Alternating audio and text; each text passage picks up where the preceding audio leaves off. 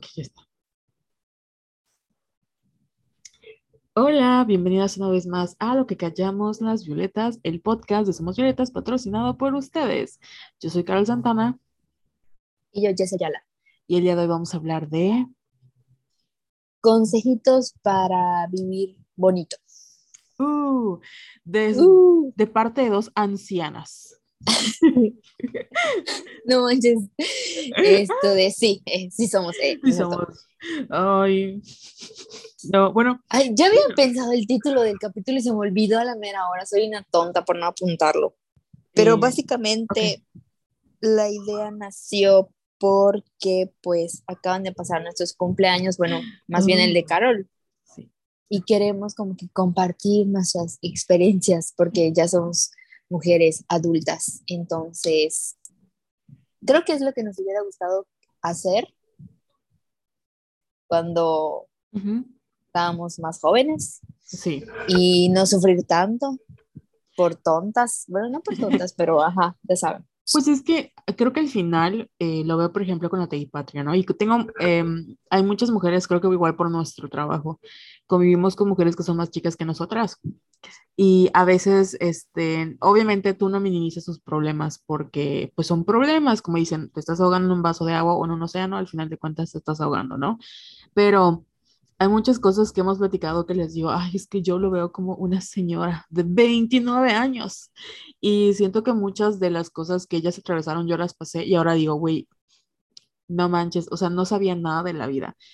Y no solo eso, o sea, eh, em, creo que lo vemos, por ejemplo, en las redes como esta, eh, eh, mm, ¿cómo llamarle? Creo que Guillermo del Toro lo explicó muy bien, como que los jóvenes estamos en esta época de la desesperación, donde sentimos que no tenemos tiempo y que tenemos que llegar a los 30 y, ah, mi vida no está Que no hemos hecho nada. Exactamente, y luego llegas acá y es como de, güey, nadie sabe lo que está haciendo, nadie. Sí. Eso me hace sentir un poco mejor, que es como, como parte de nuestra generación. Porque al final son otras condiciones con las que crecimos. O sea, obviamente yo veo la generación Z y digo, wow, qué padre. O sea, eh, pues ya saben, ¿no? Pero eh, nosotros teníamos como esta idea de estudiar, ir a la escuela y eventualmente tienes un buen trabajo y luego escalas socialmente y tú tienes tu título ahí muy bonito, pero pues no te sirve para nada porque acabas trabajando otra cosa, no te da de comer, tienes a los boomers diciéndote, el pobre es pobre porque quiere, y a los, y a los Gen Z como burlándose de que te gusta Harry Potter y es de, güey, o sea, yo hice lo mejor que pude con las herramientas que tenían, o sea, no, me tocó vivir esa época de transición de lo, de los análogo al internet y si bien este, nos tocaron, creo que mil, ocho mil crisis económicas, nos tocó, ay, a mí me choca ese, el surgimiento de nuevo del, del pantalón a la cadera y, y no, no lo soporto porque ustedes no saben lo que fue crecer en los 2000 con enfermedades alimenticias, pero bueno, trastornos alimenticios.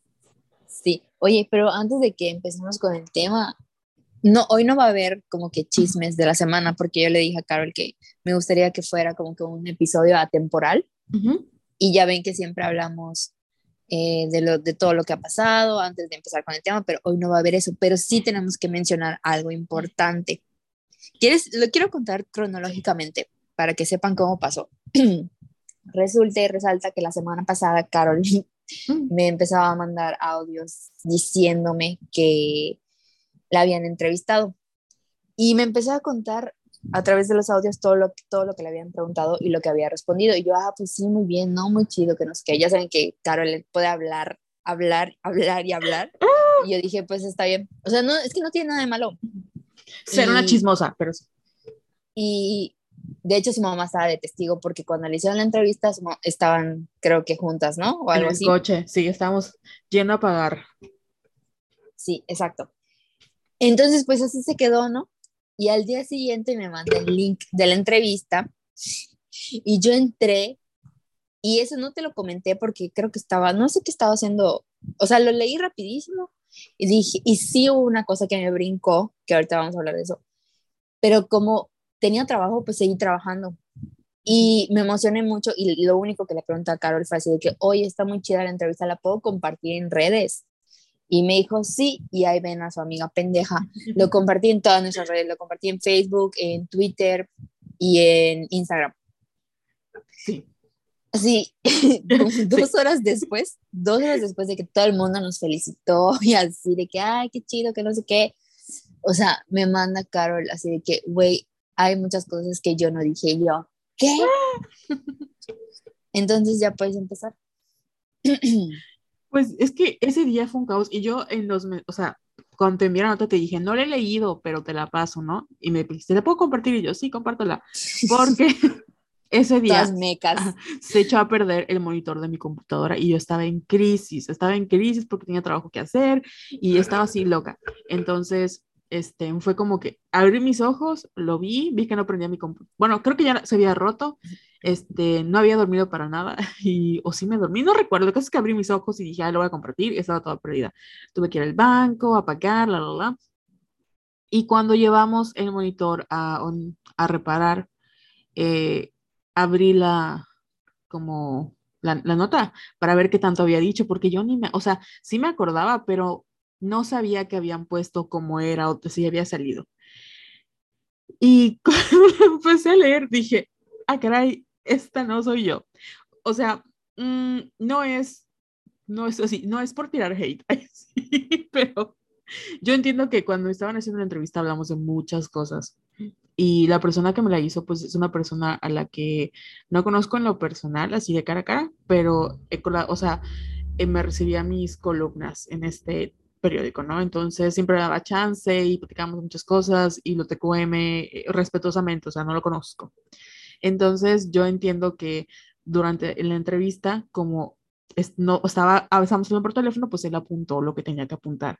Pero había un, o sea, amigas, les juro que solo había una, estoy segura que algo, o sea, hay algo que sí es una cita textual, o empezaban las cosas como que los que ya había dicho, y al final era como que el resumen del resumen, pero con sus palabras pero hay muchas cosas que no dije y creo que lo que más me causó ruido que fue lo que le dije a Jessica porque hasta mi, o sea, mi mamá me acompañó a verlo del monitor porque pues ella maneja, yo no sé manejar, este, me dijo, yo, o sea, nada, no dijiste eso, no dijiste eso.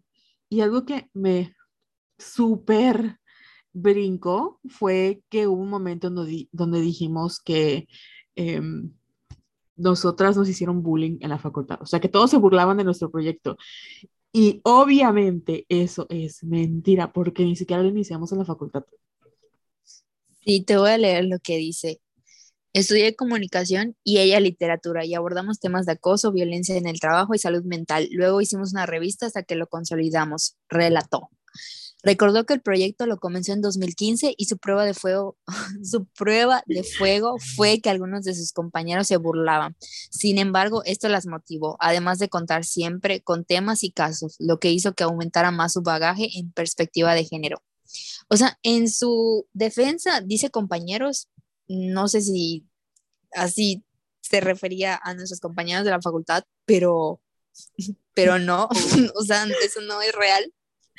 Eso sí, ese, ese fue justo el párrafo que, que me llamó la atención. Yo dije, mm, Carol nunca diría que nuestros compañeros de la facultad nos hicieron bullying y además no tiene sentido porque sí, el proyecto empezó en el 2015 en el sentido de que compramos el dominio para la página web, pero no empezamos nada hasta el 2016. Entonces nosotras ya estábamos fuera de la facultad.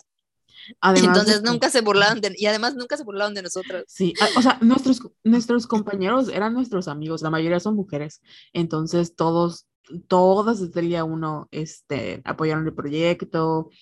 Eh, al contrario, hemos hablado muchas veces de lo que nosotros nos sentíamos muy tontas porque estudiamos con gente muy inteligente y era como que, ay, qué nervio que nos escuchen hablar diciendo puras mamadas. Pero además el podcast lo empezamos hace, o sea, mucho tiempo después. Primero fue la, revista que, o sea, quedamos porque no fue revista, el blog, eh, la página, hicimos memes, que fue lo que más pegó, y ya luego el podcast, que es lo que pues nos gusta hacer, ¿no?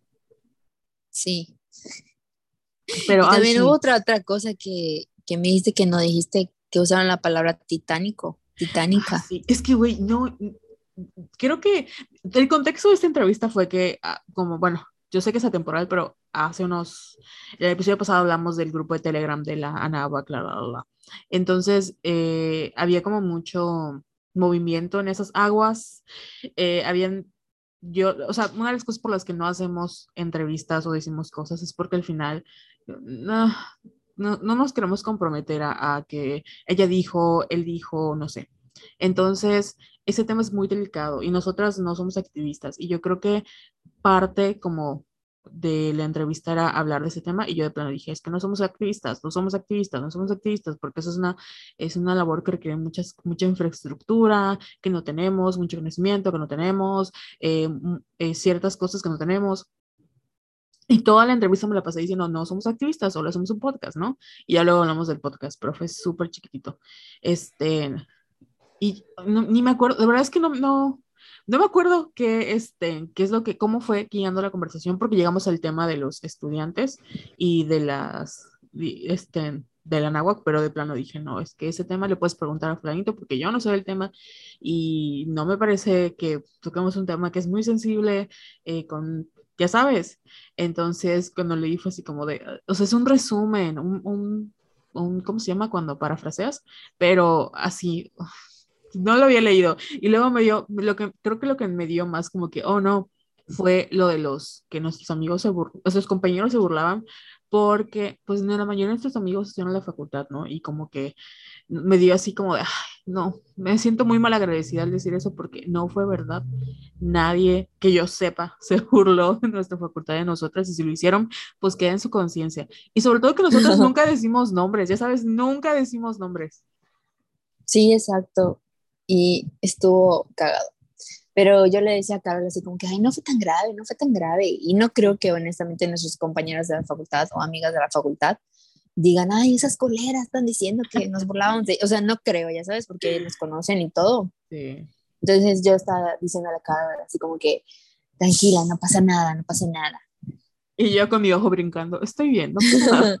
Pero ajá, como le dije, yo estoy súper tranquila, de verdad no es, no queríamos como comentarlo así de que esto es una mentira, que no sé qué, porque pues para qué, o sea, no, no vale la pena hacer el, el, como el show más grande de lo que es, solo nos dio mucha risa y esto es como la razón por la que nosotras no hablamos, no damos entrevistas en general, ni hablamos de, o sea, ah, lo tratamos con pinzas, ¿no?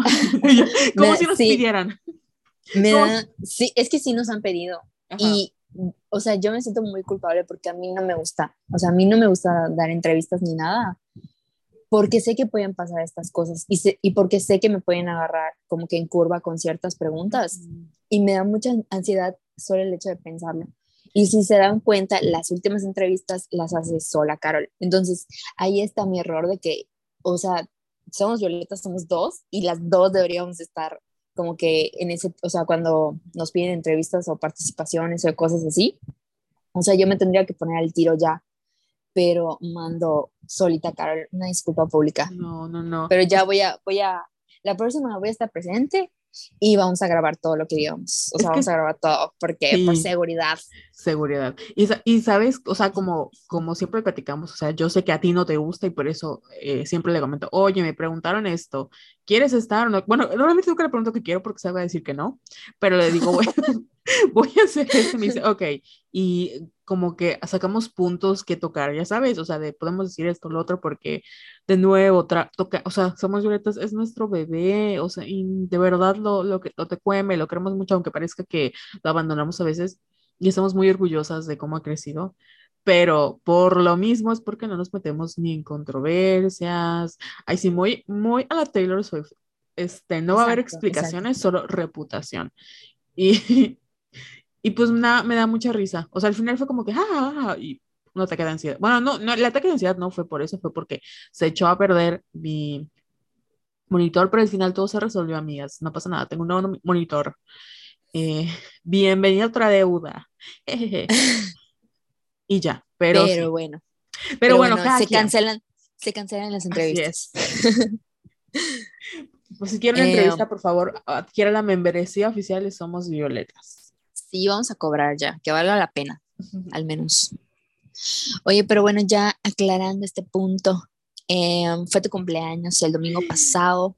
¿Cómo te la pasaste? Oh Cuéntanos, porque eso va a dar pie para que empecemos con el tema de hoy. Bueno, la verdad es que yo pensé que iba, a, que iba a flopear mi cumpleaños, que el evento se iba a caer, porque mi papá cumple el 28, bueno, mi, mi prima cumple el 11, luego mi otra prima cumple el 25, mi papá el 28, mi sobrina el 29, yo el 30, y mi abuela el 5 de febrero. Entonces, enero es como que el mes de los cumpleaños, pero toda mi familia tenía COVID, excepto mi mamá, o sea, mi familia como grande primos así, tenían COVID, y de plano nadie iba a venir a, como que no iba a haber celebración. Entonces el año pasado, pues como todavía lo habían, lo pudimos celebrar, no sentí como tan fuerte, la, o sea, sí sentí la ausencia de mi papá, obviamente, pero estaba acompañada. Y este año no había nadie, o sea, estaba muy complicado que pudiéramos, o sea, ni siquiera salir ni nada con todo del Omicron, aunque ya estamos vacunadas. Y dije, no hay pedo, este, me compro unas flores o yo qué hago. Me pedí una, unas cámaras para que yo este, estuviera inventada en mi cumpleaños. ¿Y qué creen? me estafaron, me estafaron. Se llevaron, pinche página, la voy a quemar. Este, ay, espérame. Y di el nombre, dilo, dilo, dilo. No me acuerdo cómo se llama, es este, ahorita lo busco. Pero, ahorita te la busco. Ahorita la busco, pero me estafaron, se llevaron mi dinero, luego quitaron sus comentarios. Ahí mandé la Patria y a Jessica para que me dijeran si me estafaron de verdad. Y al final, este, pues estaba así como, no, hombre, ya flopió mi cumpleaños otra vez. Y yo así, mamá, por favor, aunque sea, cómprame flores. Luego, eh, tuve, fue la semana que se cayó el internet acá en todo Mérida, tuve mil, ocho mil entrevistas de trabajo que flopea, o sea, porque se cayó el internet, fue así un desastre, estuve muy ocupada, lo del monitor, y dije, no, ya, ya fue. Y el viernes, eh, que era cumpleaños de mi papá, o sea, ni siquiera pude ir a misa, y este, mi mamá no pudo pagar la misa, pero al final todo, o sea, desde ese momento todo lo malo que pasó empezó a resultar, o sea, toda la semana fue como que muy complicada, pero empezó a, las cosas salieron para bien, ¿no? Eh, yo la casualidad de que hubo una boda y llevaron las mañanitas, entonces mi mamá se emocionó mucho porque mi papá le, llevaron mariachi con las mañanitas. No era para él, pero pues bueno, él no lo va a saber, ¿verdad? él no lo va a saber, está en el cielo. Eh, y luego, en la noche, la Patria me dijo, oye, te va a llegar algo. Y yo, ¿qué? Y yo pensaba que me iban a enviar flores. No sé por qué, esa era la impresión de que iban a enviar flores. By the way, a nadie le dije que quería que me enviaran flores, solo yo lo pensé. Y me llegó una cámara como la que me habían estafado, una instance, y estaba súper emocionada con los, con los cartuchitos, así llorando. De verdad, yo no soy buena eh, expresando mis emociones porque Acuario, o sea, sí las puedo teorizar y las digo, pero sentirlas es como, no sé y me sentí así como muy incómoda porque sentía como, como, ay, porque la gente me quiere, ya sabes, así de que, ay, no puedo creer que la gente me quiera. Es muy extraño, así de que, ay, qué bonito, pero digo, ¿por qué me quieren? ¿Qué, ¿Por qué? ¿Por qué lo hacen? Y, luego, el sábado, eh, igual tuve un día muy, muy ocupado, este, pues tuve una entrevista de trabajo que, by the way, acepté el trabajo. Y estaba muy feliz y ese día Jessica me dijo, oye, te va a llegar un regalito. Y yo, oh my God, ¿qué? Y que llego a mi casa y me llegan unas flores. Y yo, ¡ah! Me llegaron unas flores lilas, muy bonitas. Jessica no sabía que yo quería flores, pero era lo único que quería para mi cumpleaños. Entonces, cuando las vi también, me, me emocioné mucho porque dije, ay, mira, no lo sabía y me las regaló. Muchas gracias por mis flores, me encantaron. Las tengo acá con mi vasito, con mi florero lleno de aspirina. Qué bueno que llegaron porque yo ya me estaba asustando de que, de que dije, puta, me van a estafar a mí también y, y no manches, estuvo cagado, pero qué bueno que te gustaron. Y ya busqué a la, al donde compraste las cámaras. Está únicamente en Instagram, se llama deco.novedades-bajo. Cualquier cosa eh, si lo quieren saber, les enviamos la captura con mucho gusto para que nos ayuden a quemar a estos ladrones. Porque no manches, o sea, ¿qué pedo con ellos? con ellas, no sé, no sé quiénes sean. Lo peor es que no las llevo, o sea, no las empecé a seguir ahorita, sino llevo tiempo siguiéndolas. Y, y, pues este, había visto que tenían referencias y todo. Y dije, bueno, voy a hacer un, voy a dar un salto de fe. Voy a comprar algo la verdad, aprendí que si algo parece muy, demasiado bueno para ser verdad, probablemente lo es, entonces vayan con precauciones y pues ni modos. Pero ya igual les, les dije, o sea, en general a todo el mundo, dije, estoy bien, estoy tranqui, yo lo había dado por perdido, o sea, sí me quedo como que chispas, pero bueno, ya la patria me compró mi cámara que ya, ya les recontraestrené. Ahora me van a tener que soportar en mi nueva era de aesthetic.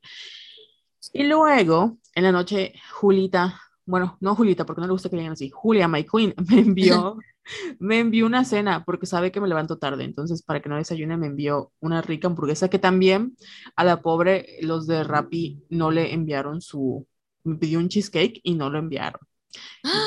Sí, espero que lo haya reclamado porque no es la primera vez que, bueno, allá, no sé, pero a mí no es la primera vez que me pasa eso en McDonald's, siempre me dejan mal.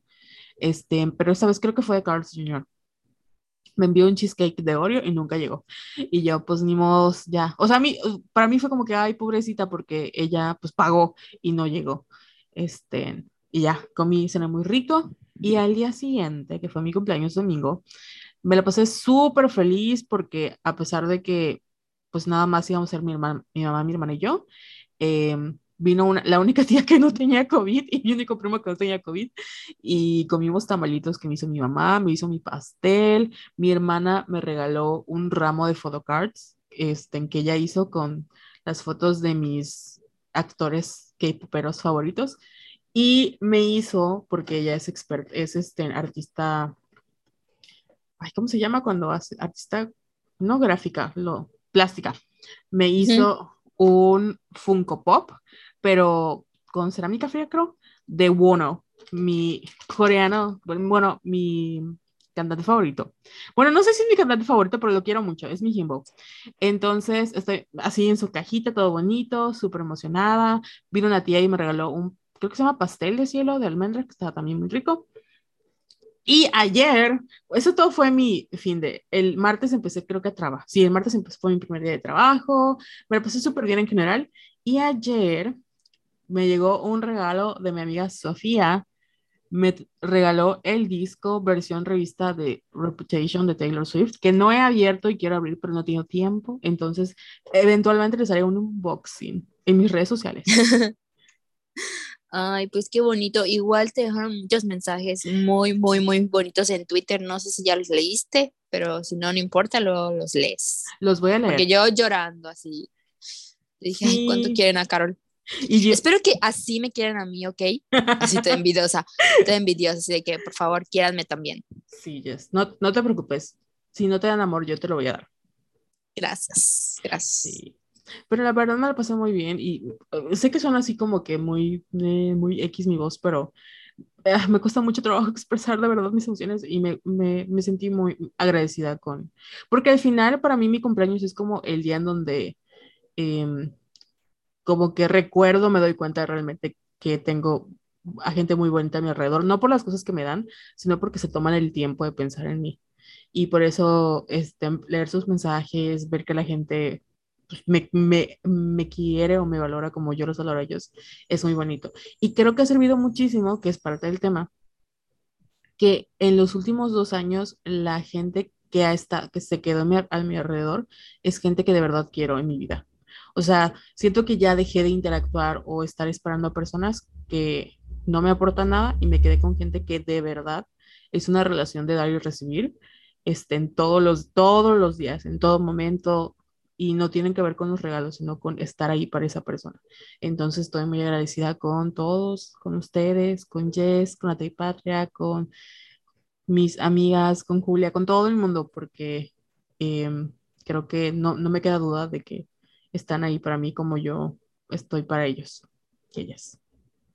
Ay, qué bonito. Igual creo que es como que de las pocas ventajas de la pandemia, ¿no? Y de todas estas crisis que hemos vivido en los últimos dos años. Sí. Este como que filtro que ya hicimos de que, pues a lo mejor yo considero que tengo muy poquitos amigos, pero esos muy poquitos amigos son los que deben de estar y los que quiero que estén. Sí. Éale. Y soporten. Ajá, y soporten que me quieren mucho. Sí. Entonces, ¿quieres agregar algo más o ya quieres que empecemos? No, este es tu episodio. Ay, gracias, pero no, ay, no me gusta hablar de mí. que creamos un podcast para hablar de nosotras mismas. Ahí sí. Pero no, no, no, este, platica más. Es que me da el pendiente que yo sí hablo mucho, pero Jessica no habla, me estresa. Ay, sí hablo, pero soy como más, como, como que esta viborita que así no habla, pero cuando hablas así ya sabes. Saca su veneno. Sí. Pues básicamente vamos, escribimos como que unos, no sé si decirle consejos o no Mm, sé, ¿podrá- pero, ¿Pero qué? ajá, dime. Ah, no, yo digo, pues ahora hacer como cosas que hubieses querido haber sabido a esa edad. Ajá, sí, para no estar tan tonta. Perdón por hacer este tipo de bromas, pero es que de verdad, me hoy que estaba escribiendo pendejo. todos los puntos, dije, güey, estaba bien estúpida. O sea, es que de verdad, ¿cuánto tiempo perdí? O sea, no sé si perdí o no, no, no sé cómo tomarlo, pero mm, no sé, es que es complicado porque te iba a decir, no me arrepiento de nada, pero luego me pongo a analizar y digo, ay, sí me arrepiento, pero no sé, es la vida. Todavía estoy joven. Creo que es como un, me arrepiento porque ahora me doy cuenta de lo que estaba haciendo, pero si no me hubiera pasado eso, no lo hubiera aprendido, lo hubiera aprendido de una peor manera, creo yo. Eso sí, eso sí. Pero igual que se nos quede muy claro que esto de no es necesario sufrir para aprender. Ujú, sí. Porque eso igual siento que cuando empiezas en el feminismo es así como que, ay, pero esta relación tóxica me enseñó que no. O sea, en general no deberíamos de tener estos vínculos súper tóxicos. Entonces, no, tampoco queremos como que justificar nuestro dolor, ya saben, de que, ay, me pasó esto, y, Romantizar, pero, no justificar. ajá, exacto, exacto. Pero bueno, voy a empezar.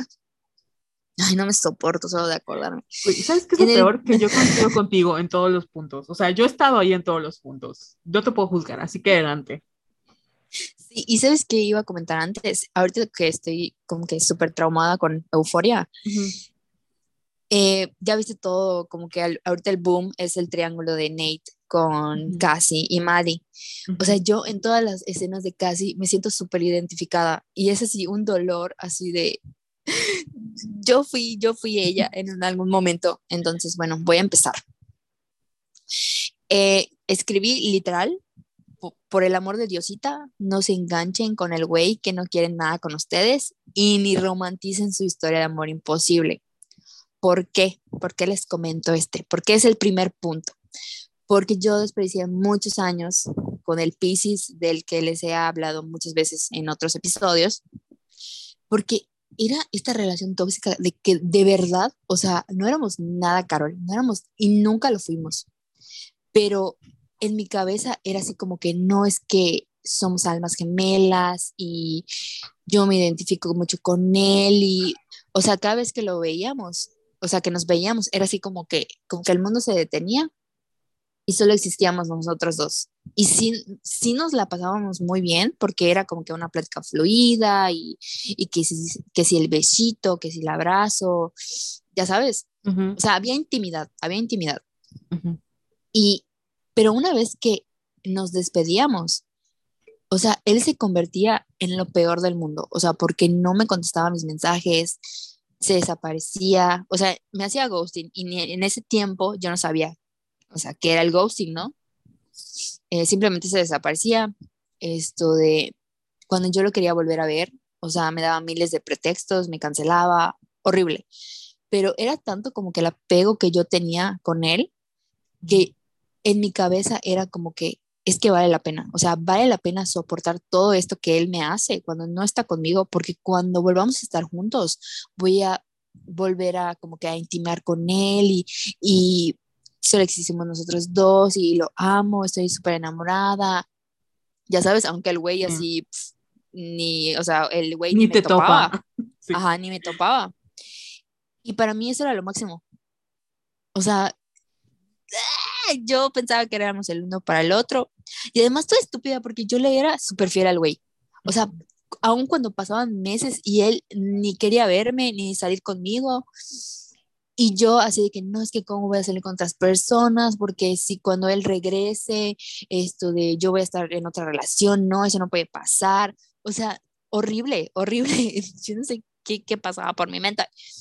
Y algo que no sé si te lo he contado, pero en esos como que siete años de ir y venir de estar con él y de no estar con él, o sea, sí salí con otra gente, pero nunca fue nada serio, precisamente porque Ujú. yo no me daba la oportunidad de salir con otras personas porque estaba esperando que él regresara. Eh, en ese lapso de siete años, yo ni siquiera supe dónde vivía el güey. Puedes creerlo. O sea, él sí venía a mi casa, sí sabe ya dónde vivía, dónde trabajaba, eh, dónde estudiaba. Pero, güey, yo no sabía nada de su vida, Carol. ¿Tú crees que eso está bien y está normal? o sea, a lo mejor, a lo mejor en el principio de la relación, como que hay un poco de misterio y así, mucho jijiji, jajaja, pero según yo, para el nivel de grado de intimidad que teníamos, no estoy hablando como que de sexo y todo eso, estoy hablando como que de nosotros dos. Güey, yo nunca supe dónde vivía. Tengo la teoría de que vivía por pensiones, pero no sé si es verdad. Pero no tenía ni idea, es más, ni me quería decir dónde trabajaba. Red flag. Súper, súper red flag. O sea, y yo estaba ahí idiotizada, enganchada. Yo no sé qué me pasó. ¿Será que me habrá trabajado? Luego me pongo a pensar así de que, güey, ¿será que me dio agua de calzón? Es que no puede ser posible. No puede ser posible. O sea, no, no. Yo sí, o sea, coincido contigo que no es normal y te dije, creo que en el comentario te puse por dos amigas Zane, porque ¿cómo, ¿cómo, explico esto? es que yo también he estado ahí. Y más que, eh, creo que como dice Mía, ¿no? Y lo pusiste muy bien ahorita, te estabas enganchada. Al final, el güey era un misterio andando, ¿no? Y mientras menos supieras de él, más ganas querías saber con él y más tenías como ese de que él no le cuenta nada a nadie, pero conmigo es diferente. Yo lo conozco como es de verdad, aunque no supieras nada. Sí, y yo era su secreto lo peor. O sea, porque obviamente, seguramente tenía novia o, o no lo sé, pero en mi cabeza yo era la única. Entonces, por eso siento que sí, por, en parte por este como que misterio que lo rodeaba, como que yo romanticé todo, así como que ahí es como que mi amor imposible y, y no sé, me sentía única y detergente por esa estupidez. O sea, es muy feo, es muy feo. Pero gracias a Dios ya pasó. Ya pasó, pero es que no, ni siquiera, o sea, te entiendo perfectamente de que he estado ahí y es muy, creo que el gancho, lo que, no sé si los hombres o en general, creo que no entienden a veces, es que la intimidad, no quiero decir la intimidad para las mujeres, pero en general como la idea de la intimidad, o sea, no, de nuevo, como tú dijiste, no tiene que ver más con, con la cosa física, sino con el hecho de que hay una conexión, hay algo ahí entre ustedes. Eh, o sea, ¿cómo ellos se pueden deslindar de esa intimidad tan fácil? Cuando hay, hay algo, aunque nunca le pusieron un título como, como, ay, ¿quién? Ah, bueno, como Taylor dijo, nunca le pusiste y dijiste, lo nombraste como, como lo que era, ¿no? Pero éramos tan cercanos, tan íntimos, que sabíamos tanto el uno del otro y pasá, hacíamos cosas que o sea, jamás me imaginaba haciendo con otra persona. Y de nuevo no tiene que ver con la parte sexual, sino con, el, con, con la comunicación, como le quieran llamar, este, para que luego me, te deshagas de mí así como de, ay, no te voy a contestar los mensajes, ya sabes, o sea, como por... Sí, o sea, es básicamente como cuando te tratan como si fueras la novia y luego te dicen, no, no hacemos nada. O sea, en resumidas cuentas, así, así era como que su comportamiento. Entonces yo por eso seguía así como que ilusionada, porque sabía perfectamente que yo iba a regresar con él. Entonces, por eso, chicas, no se enganchen. Si están viendo que sus acciones no coinciden con lo que les dice, por muy, porque es que ese, ese es el pedo. O sea, estás con él y dices, güey, es que sí tengo oportunidad, o sea, es que sí me trata así súper bonito y sí nos la pasamos juntos, pero ¿de qué sirve si luego se desaparece o está saliendo con otras personas? O sea, no te está tomando en serio y no te está respetando. Entonces, ¿para qué chingados te sirven esos cinco minutos de felicidad si las el otras 23 horas del día estás toda agobiada y triste y deprimida porque el güey está así como que en otro pedo? Sí. O sea, no, no vale la pena. Y además también tiene mucho que ver con reconocer tus necesidades, porque ah, yo creo, bueno, no sé si tú estuviste ahí con que creíste que esto era suficiente para ti, o sea, decir, no, para a mí esto me basta, aunque sabías que no, pero te autoengañabas para decir, no, lo que tenemos es suficiente, no necesito nada más. Sí soy, sí fui. es que, ay, de verdad, me da mucha, me da como que, ay, no sé qué, porque Lo peor es que este tipo de, no sé si llamarlo patrón, relación, no sé, kármica, lo que tú quieras, no solo he visto que nos pasa a nosotras, o sea, he visto que a otras amigas y, y amigos les pasa también, y es como de, aunque tú les digas, les explicas, les cuentes, oye, yo pasé por esto, yo creo que hasta que no tú digas, ya estoy harta y ya aprendí la lección, de verdad no lo sueltas. Y es feo, porque como dices tú, alargas el dolor que ya tienes el proceso. Y el amor no tiene que ser complicado, el amor no tiene que ser doloroso. O sea, yo amo, siempre digo que me encanta, me encantan los, o, sea, como la toxicidad. Y creo que, o sea, eh, eh, pero en broma, ¿no? Así de que, ay, cuando veo un K-drama, y qué tóxico, me encanta, ¿no?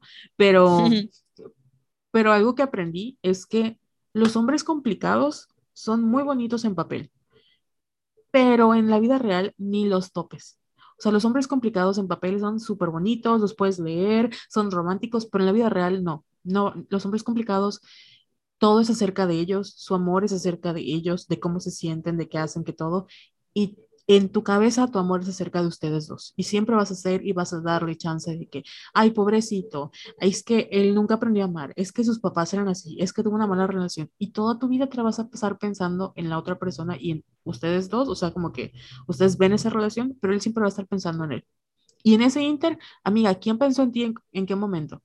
Ni tú ni él. O sea, tú te vas a estar pensando en nosotros, él se va a pensar en, en él y nadie en esa relación va a pensar en ti pero es un proceso, como dice Jess, es un pedote darte cuenta, porque más que darte cuenta es decir, güey, ya basta, o sea, ya no soporto esto más porque luego acabas, y yo he estado en esas situaciones, hablamos de intimidad, pero ¿qué pasa cuando tú dices, em, para mí es suficiente como este grado de intimidad y no necesito más? Y luego realmente ya ni quieres estar allá y acabas hacen todo lo que tengan que hacer y acabas llorando. Y yo estaba en esa posición de ni siquiera ya me siento cómoda, pero con tal de que no me dejes, por favor, este, voy a hacer lo que tú digas porque ni siquiera, ni siquiera ya me hace feliz, solo no quiero, solo me hace feliz que tú me hables. Entonces, no es una relación muy bonita, no es sustentable y solo te destruyes en el proceso. Sí, exacto. Por eso yo soy pro bloquear pro bloquear y que el tiempo, ay, ya sé que es horrible cuando terminas una relación y todos se dicen, no, es que el tiempo lo cura todo, pero de verdad es que el tiempo lo cura todo. Y dense la oportunidad también de conocer a otras personas. O sea, igual y no en plan de dates o de así de amigos con derechos o lo que sea, sino nada más de conocer a gente nueva. Yo me acuerdo que hubo una época, te lo juro que tuve así un pegue así cabroncísimo y muchos hombres me invitaron a salir y yo por estar obsesionada con este güey, les decía que no. Y me perdí como que de lo que podrían haber, haber sido dates muy bonitas, ya sabes, a lo mejor y no iba, no iba a ser nada serio, pero la, la experiencia, la experiencia me la perdí al final igual las citas no tienen que ser como para casarte, güey. O sea, no vas a salir para conocer a tu futuro novio. Nada, vas a salir a conocer gente. Sí, a mí me encanta cuando, ah, y por eso, fíjate, igual como que me medio asusto cuando, no sé, me entero que alguna amiga o cercana acaba de terminar una relación y ya a los dos meses ya está saliendo otra vez. Y yo dije, o sea, güey, qué chingón, porque yo nunca me di la oportunidad de hacer eso. Entonces, me parece súper, súper bien que cuando ustedes se sientan como que seguras y ya se sientan un poco mejor, puedan empezar a salir otra vez. Sí, y a sus tiempos, no lo hagan cuando, porque sientan que es clavo saca otro clavo, porque, Nel, amigas, en mi experiencia, eso no funciona. Te hace sentir muy miserable en el proceso y hace sentir miserable a otras personas. Sí, así es. Entonces, amigas, ya saben, no se enganchen con los güeyes como Nate el de Euforia, ni como el Pisces. Y esto de... Y pues sí, no romanticen las, las historias de amor imposibles. Si es imposible, pues mm, no vale la pena y mejor salgan, conozcan, diviértanse y pónganse como prioridad también, por favor. ¿Tú crees que... bueno. perdón. No, dime. ¿Tú crees que el que quiere o sea, el que quiere puede, o sea, en ese sentido de que si alguien lo quiere hacer, lo puede hacer, en caso de las relaciones. Eh, es que depende, o sea, si son, Es que las mujeres como que somos como que más abiertas en ese sentido y más vulnerables. O sea, por ejemplo, mm, es que el pedo son, son ellos. Sí, es que... Porque yo, yo he conocido hombres que quieren como que algo serio, pero tienen tantos issues que como que se autosabotean. Porque sí me ha pasado de que salía con un güey y era así súper lindo y siempre me decía, sí, sí quiero algo serio contigo, pero era así, un día se desaparecía, me gusteaba. Y yo así como que, güey, o sea, ¿qué pedo? Y luego así como que, ay, es que me sentí mal, ¿no? O sea, como que no tenía esta capacidad para decirme, ¿sabes qué? Estoy en crisis o me siento triste. O sea, era para, para él era más fácil como que irse, o sea, desaparecerse que expresar lo que estaba sintiendo. Y por eso era capaz de, de, dejarme ir, por decirlo así, o de perderme. Entonces, el pedo son ellos, son ellos, como siempre. Sí, y mientras tú sacrificas tu salud mental y tu paz, la, por un hombre, y no vale la pena, amigas. Porque al final, creo que algo que he aprendido de TikTok, ahí sí, es que cuando alguien te quiere bien, o sea, hace todo lo posible por demostrártelo. O sea, si tú le gustas a alguien, te lo va a demostrar. Siempre te lo va a demostrar. Y yo sé que, de nuevo, está muy bonito, como que, ay, pobrecito, pero ¿sabes qué? Luego él no te va a pagar la terapia. Y la, él no te va a pagar la terapia y nadie va a sentir compasión por ti. O sea, no, no quiero que suene como que, ah, regañona, pero creo que a veces justificamos mucho las acciones de los cuelles y nunca nos ponemos como que, o sea, nos damos esa misma energía a nosotras mismas. Sí, yo confío en que ustedes van a saber cuando ahí sí y cuando ahí no. Sí. Qué profunda, qué profunda mi reflexión. Excelente. Pasemos al siguiente punto. Así, ya cállate. Segundo punto. Segundo punto. Me estoy, quedando, me estoy quedando ronca, ¿qué pedo? Esto de... El punto número dos, puse así, literal, dense la oportunidad de volverse a marketing, a, a, amar, a enamorar. Dense la oportunidad de volverse a enamorar. Porque cuando yo terminé una relación, no sé cuál fue, sí, supongo que fue la del Piscis seguramente. O sea, yo sentí que era así como que el fin del mundo. Eh, me acuerdo, yo no sé cómo le hacía para levantarme todas las mañanas, porque de verdad tenía, creo que una fuerte depresión, Carol, te lo juro, porque era un dolor así cuando yo me levantaba así que puta, tengo que ir a la escuela o tengo que hacer tal cosa y no tenía ganas. Pero lo bueno es que era una depresión funcional porque seguía funcionando. Y esto de, me acuerdo que leí en, en el libro de mi astral, que se llama Relaciones no sé qué, algo que se me quedó muy grabado porque está muy bonito, que dice, vas a volver a reírte, vas a volver a ver a alguien con unas ganas increíbles, vas a dedicarle canciones divertidas y a descubrir cosas nuevas mientras se conocen, vas a volver a amar en grande, te lo juro. Y esa, esa frase de vas a volver a amar en grande, te lo juro, o sea, se me queda así súper grabado porque obviamente cuando estamos como que en este hoyo negro de que acabas de terminar una relación y tienes esta visión de túnel que no tiene fin, o sea, te enganchas como que con la idea de que no vamos a conocer a nadie más o de que no eres suficiente para nadie, que no, no eres como que no eres valiosa para, para ser amada, o sea, ya sabes, estas ideas que nos insertamos nosotras solitas. Eh, pero es que, o sea, sí lo somos, sí somos muy, sí somos muy valiosas, sí nos vamos a volver a enamorar, sí vamos a conocer más gente, o sea, tómense su tiempo para curar su corazoncito y como les dije hace rato, o sea, ustedes mismos van a sentir cuándo van a estar listas para conocer gente nueva y para cuándo poder abrirse otra vez y mostrarse vulnerables. Y como dice mi amada mi astral, sí van a volver a amar en grande, se los juro. Ay, qué bonito. Estaba, sí.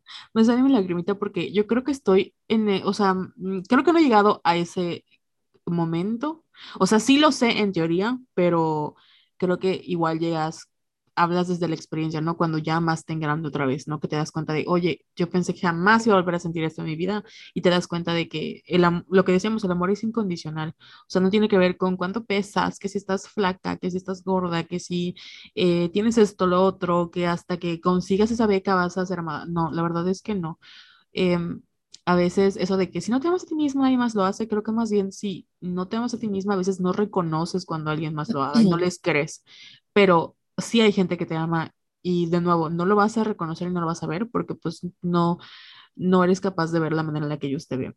Pero sí es complejo llegar como a ese mindset de voy a volver a amar en grande cuando, como dices, tú te sientes con una espada clavada en el pecho y que no te puedes mover y sientes que el amor, o sea, ves las películas y es de, güey, ¿quién te cree? ¿Quién te cree?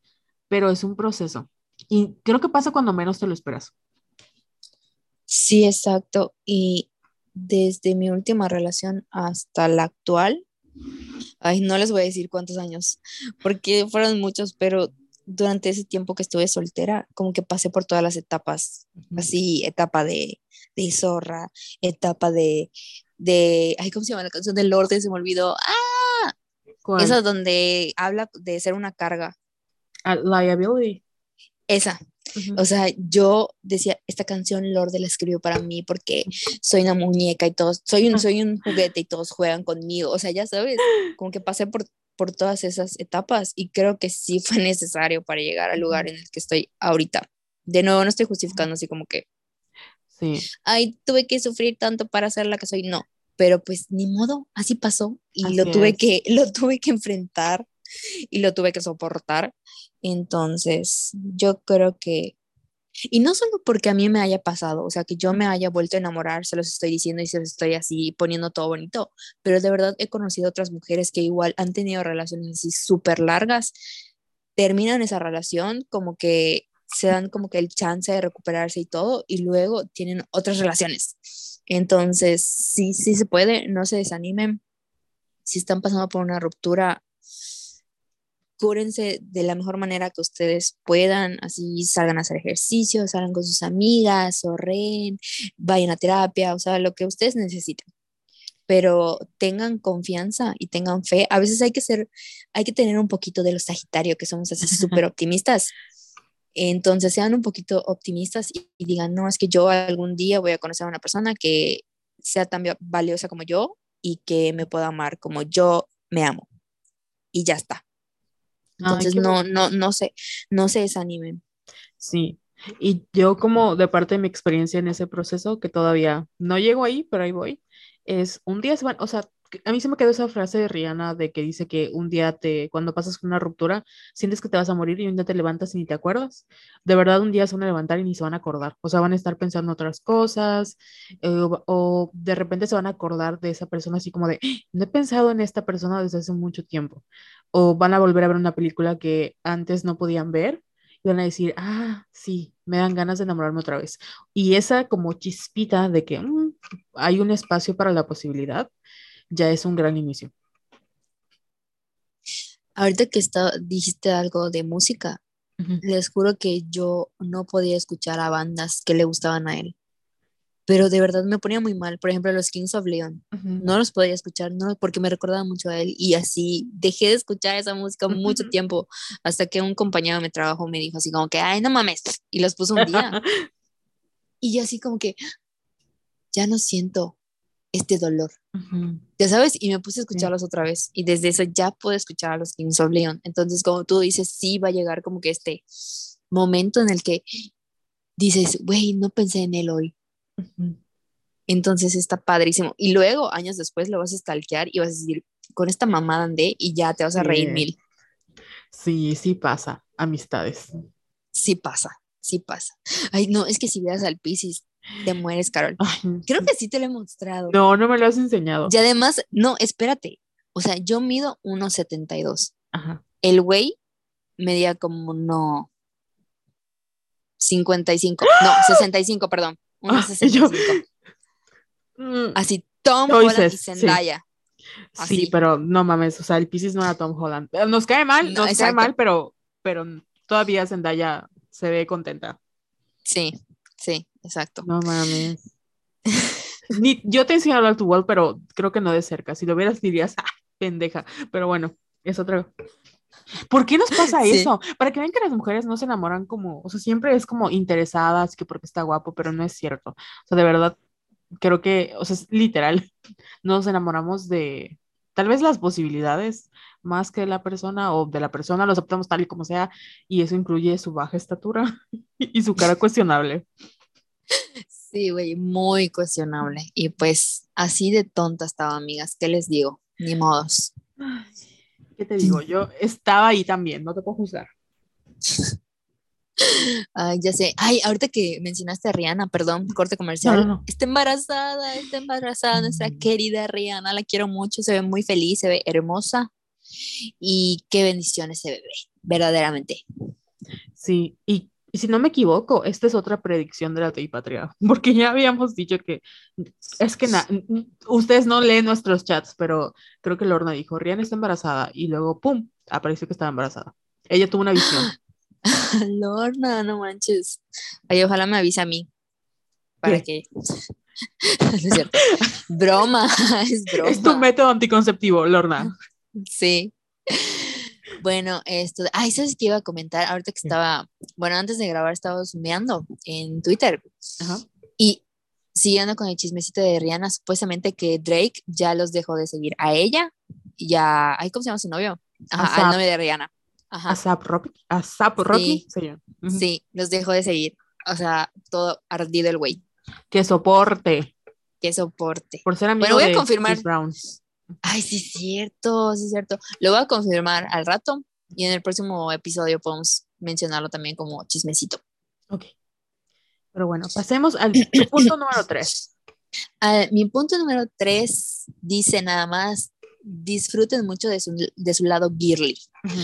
Porque, por ejemplo, yo tuve mi época de única y detergente, que nada más escuchaba música rock. Y por esa razón yo me privé mucho tiempo de escuchar a ahora mi, mi, mi diosa, mi, mi, razón de vivir, em, eh, Taylor Swift. Y porque sí, porque yo no sé por qué era así. Creo que fue igual, me da risa porque todo fue culpa del Pisces, ¿no? Todo fue culpa del Pisces, pero como él era esta persona que ya sabes, amo la música, pero solo escucha rock. Uh, como que yo adopté también esta personalidad rockstar de que, ay, me encanta escuchar Radiohead y me encanta escuchar Amor, sé que sí me gustan, o sea, sí me gustan genuinamente, pero por, por estar de inventada, con la música rock era así de que, ay, no, ¿cómo voy a escuchar pop? Ya sabes, o sea, como, ¿por qué escucharía Taylor Swift? Que sí la escuchaba, pero no la escuchaba como la escucho ahora y no la disfrutaba como la disfruto ahora. Y Entonces... perdón, y creo que tampoco la respetas como la respetas ahora. Exacto, sí, porque para mí era así como que, ajá, la típica, ay, como piensan ahorita los, los hombres estúpidos de que, ay, solo hablo de su sexo, o sea, para mí Taylor Swift era eso, y ahora es es mi todo. Entonces sí cambié como que mucho, mucho mi perspectiva cuando dije, no, es que, es que sí me gusta, me gusta mucho la música pop, me gusta mucho Taylor Swift. Y también empecé a disfrutar de otras cosas que como que las hice a un lado, no lo sé. Fue raro porque cuando empecé como que en el mundo del feminismo, como que empecé, no sé por qué, como que también a, hacer a un lado todo lo girly. O sea, por ejemplo, no sé, skincare, usar tacones, eh, vestirme de rosita, pero luego como que poco a poco lo fui retomando otra vez y ya me gusta, por ejemplo, que, o sea, yo jamás, yo siempre criticaba y me burlaba de las que se ponían uñas de acrílico. Y, güey, yo ahorita me la vivo con uñas de acrílico porque me encantan.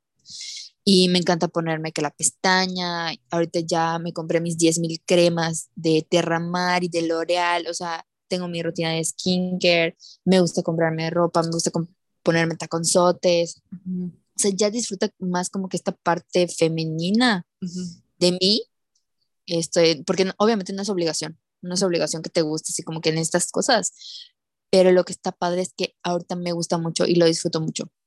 Y creo que es súper válido. O sea, así como un día puedo escuchar todo el día Morrissey, que por cierto lo vi en concierto para que vean qué tan, qué tan, qué tan inventada era. Lo fui a ver al DF. Esto de al día siguiente puedes escuchar a Taylor o cualquier otra. Bueno, en realidad se escucha a Taylor, a Taylor, o sea, y a Olivia Rodrigo. O sea, son mis dos. Ah, bueno, y a Lord, pero no me gustó tanto su último disco, entonces no estoy todo tan traumada. Pero sí, o sea, es posible, es posible que te guste el rock, es posible que te gusten las cosas girly y disfrutarlo. Así es. Sí, y yo creo que tiene mucho que ver también con el hecho de que tuvimos, o sea, nuestro imaginario colectivo de las chicas girly eran como chicas malas, ¿no? Mean girls, chicas pesadas, que nos hacían bullying. Entonces, y tiene mucho que ver con este, el, bueno, no sé cómo fue tu experiencia, pero en mi caso fue así como de, yo, como dice Betty, es el mundo de los guapos, yo no puedo entrar. Ent- bueno, los bellos, yo no puedo entrar. Entonces, como hacer esas cosas siempre pero ¿para qué me las pongo? Si pues no soy ese tipo de persona, ¿no? Y yo no soy como las otras chicas. Yo, este, escucho a My Chemical Romance, la, aunque todo el mundo escucha My Chemical Romance, ¿no? Pero coincido mucho con esa experiencia que has tenido. De, de hecho, eso me llevó, a otros lugares de tener que como reapropiarte de lo girly, porque también creo que cuando empezamos en el feminismo era como si de ser mujeres fuertes e independientes, ¿no? Y poco a poco hemos aprendido a ser como que también nuestra vulnerabilidad es una fortaleza. Y yo sé que lo femenino no tiene que ver con tacones, bla, bla, bla, pero pues está padre que si nos gusta algo, lo hagamos y nos gusta y sepamos que ser mujer es más allá de usar tacones, este, pero nos gusta, o sea, me gusta el maquillaje, me gusta ponerme glitter en la cara, este, y, y, y soporte, ¿no? Al final, eso no me hace una peor o, mejor feminista. Sí, igual ahorita que estabas comentando esta parte me acordé que igual es como que un insulto para nosotras según, desde la perspectiva de los hombres, porque no me acuerdo qué, qué posteamos en Somos Violetas y nos dijeron así como que, ay, es que ustedes solo se fijan en su... fi-". Ay, olvídalo, olvídalo Lo de. Andrew, lo de Andrew, es que, ¿te acuerdas que hicimos el meme de Andrew Garfield? Que Ajá, estaba March fantaseando con Andrew Garfield. de, y pusimos que el acoso, porque hay esta idea de que, bueno, no creo que era un meme, pero es como un meme muy recurrente, ¿no? De que si un hombre feo te, te dice, te habla en la calle, es como acoso, ¿no? Pero si fuera un hombre guapo, es este coqueteo y le haces caso, ¿no? Entonces hicimos un meme de, de March fantaseando con Andrew Garfield. Y, y la pregunta era así de que, ay, pero si fuera un feo, este, estarías horrorizada y sería acoso. Y March decía, pues sí, Juan, no mames. O sea, una cosa es que un güey de la calle X me diga, hola muñeca, y la otra es muy diferente que Andrew Garfield, un güey al que yo me muero por él, me diga, hola muñeca, yo me wisho en ese momento, le tiro mi calzón, o sea, le digo, soy tres hoyos. O sea, ya sabes, eh, y mucha ujú, gente empezó a decir, no, es que ustedes se fijan en lo físico y es, de nuevo, amigos, si tú vieras los hombres que nos han hecho llorar, no dirías que nos fijamos en lo físico. Si vieras cuántas mujeres mantienen a sus novios, no dirías que las mujeres son interesadas. Lo que pasa es que somos pendejas, pero bueno, es otra cosa. No, no es cierto. Sí somos. ah, sí, pero sí, o sea, creo que esa era como lo que querías recordar. Sí, era eso. Y perdón, me perdí en mi punto, pero sí era eso. De que al final no nos fija, o sea, como que también es parte del, como la parte girly del deseo. Creo que es, es muy válido decir, a mí me gusta este, este tipo de persona, a mí me gustan estos güeyes. Los, me choca porque creo que está muy normalizado que los hombres tengan así como, eh, puedan hablar de mujeres y hablar de sus cuerpos y todo, y las mujeres no pueden hablar de su deseo, que es lo que veíamos con Bridgerton. O sea, al final la manera en la que las mujeres sexual, o a- aprendemos a sexualizar, es que ni siquiera es aprender, pero sexualizamos desde la mirada femenina, es como las manos, los ojos, como que el mundo eh, de los hombres por dentro, ¿no? Y los güeyes no, es como somos objetos, o sea, no somos vistas como personas, somos objetos. Y pues eso está feo. Y sobre todo que nosotras cuando nos por ejemplo, a Andrew, no somos como, como que puercas, ya sabes, como ellos de que, ay, no, mira su culo, ay, no, mira esas tetas. O sea, no somos como que así de despectivas. O sea, es como que, ay, qué guapo, quiero que se case conmigo y tenga hijos. O sea, somos más así, ya sabes. Entonces, yo no sé de qué se queja. Y no, no, me imagino que sí habrán mujeres que lo sabroseen de esa manera, pero de nuevo, o sea, no piensan que, ay, sí, pinche Andrew Garfield, ahorita me lo voy a... co-". No, o sea, no, como los hombres, o sea, es como de, güey, lo veo y no mames. O sea, como hay mujeres, bueno, a mi cerebro no funciona así, pero supongo que hay, hay mujeres que ven a Aquaman y es como que, "Ah, tiene cuadritos y mira sus pompas y pues no sé. Sí. Te conté cuando soñé que Andrew era mi novio y lo llevé a Progreso. Creo que sí, pero me gusta tu sueño, cuéntamelo otra vez. No me acuerdo, pero ¿sabes qué, Carol? Siento que tengo un poder O sea, un poder de que, eh, no sé, en las noches así de que si yo quiero soñar con Andrew Garfield, me pongo a ver como que fotos de él o me pongo a leer sobre él Oh y God. sueño con él. Pero te juro que ese día me levanté tan feliz. O sea, porque haz de cuenta, estoy soñando, pero estoy consciente de que estoy soñando. Ajá, No sé si te ha pasado. sí. Entonces digo, güey, qué bonito sueño, lo voy a recordar para siempre. y me levanto así toda feliz porque Andrew era mi novio y, y, y, él estaba feliz de estar conmigo y íbamos a comer mariscos a progreso. O sea, Qué no rico. manches, y, y también soñé que el doctor Mauricio eh. González, no sé si lo ubicas, Sí, sí lo ubico. es uno de mis, es uno de mis médicos influencers favoritos, que igual está guapísimo. También soñé que quería conmigo.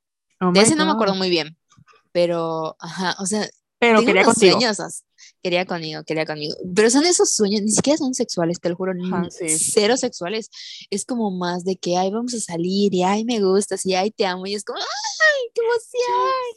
Ya sé, como yo, todo el mundo que me conoce sabe que yo soñé con que, que Robert Pattinson era mi novio y es el mejor novio que he tenido. Pero eso es lo padre, o sea, es que es, es de nuevo como es ese, ese deseo femenino de no te quiero para, no sé, cogerte. A lo mejor sí, pero la, la intimidad, la relación, estar con alguien, tocarle su manita, el saber que puedo comer unos mariscos y esté enfrente de mí y me quiere mucho, estoy en una relación amorosa, la, la, la.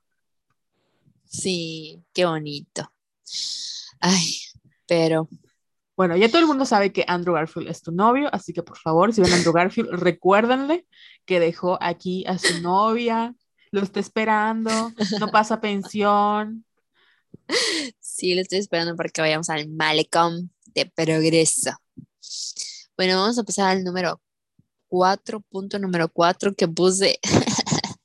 Ay, me va a costar hablar de este. Pero dice renuncien, renuncien, renuncien.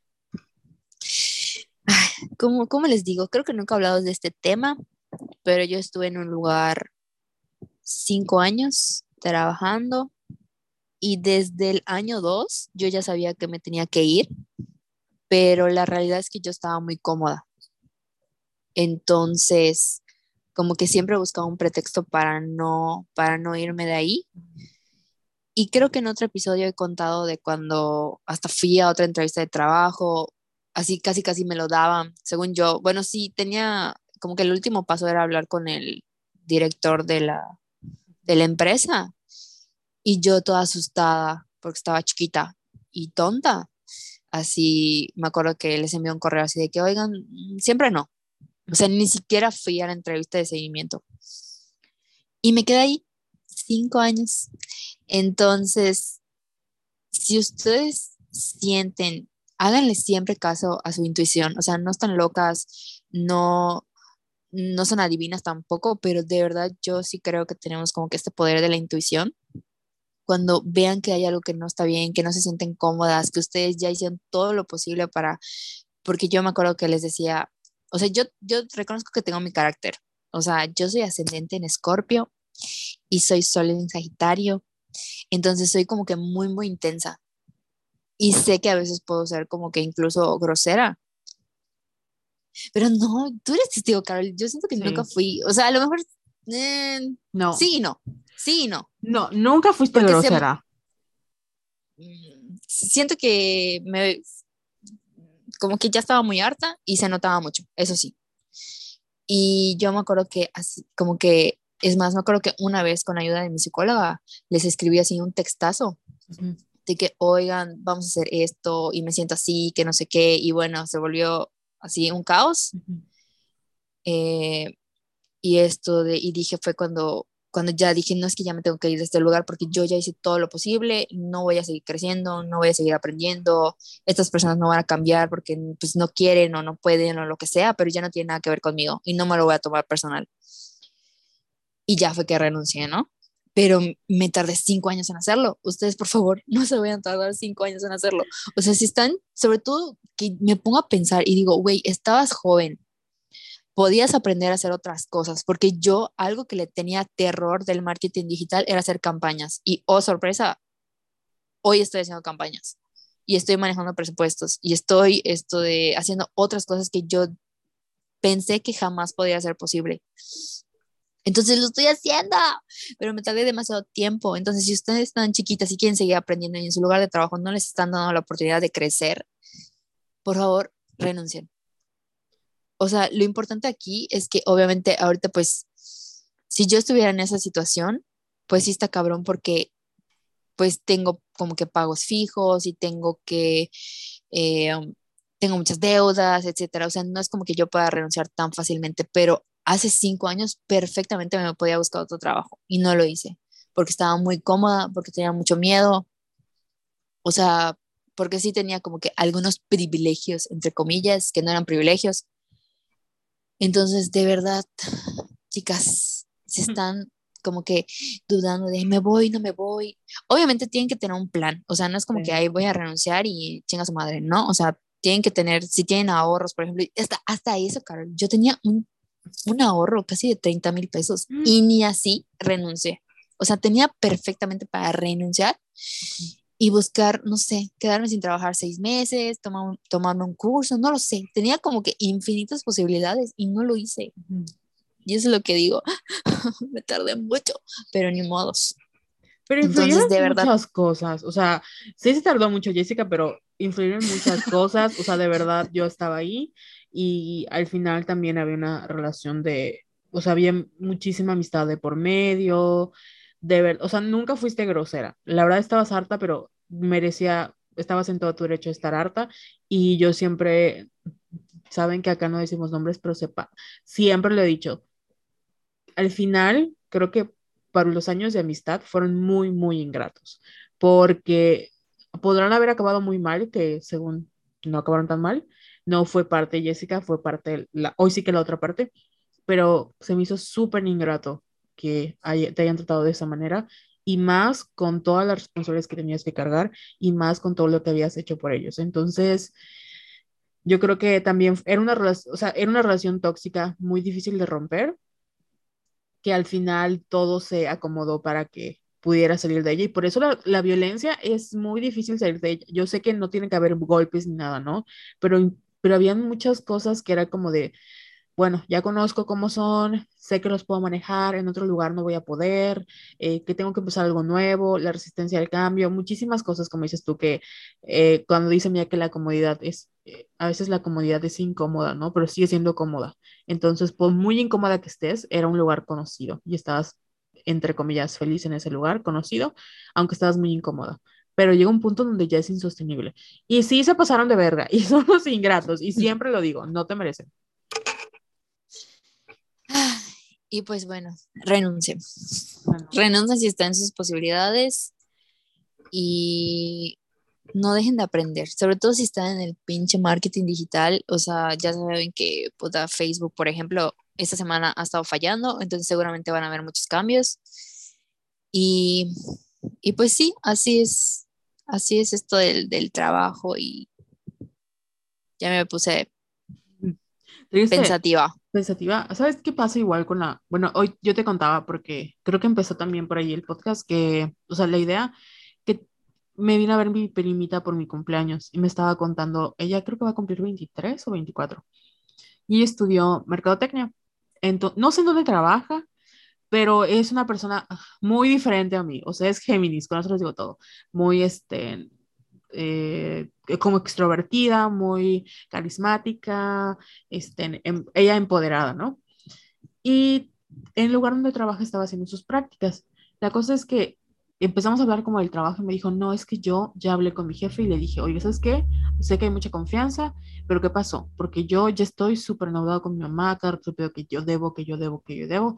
Y aunque yo sé que vaya, este, me están pagando súper poco, o sea, me están pagando seis mil pesos. Y yo dije, o sea, este, dije, no, pues sí es súper poco.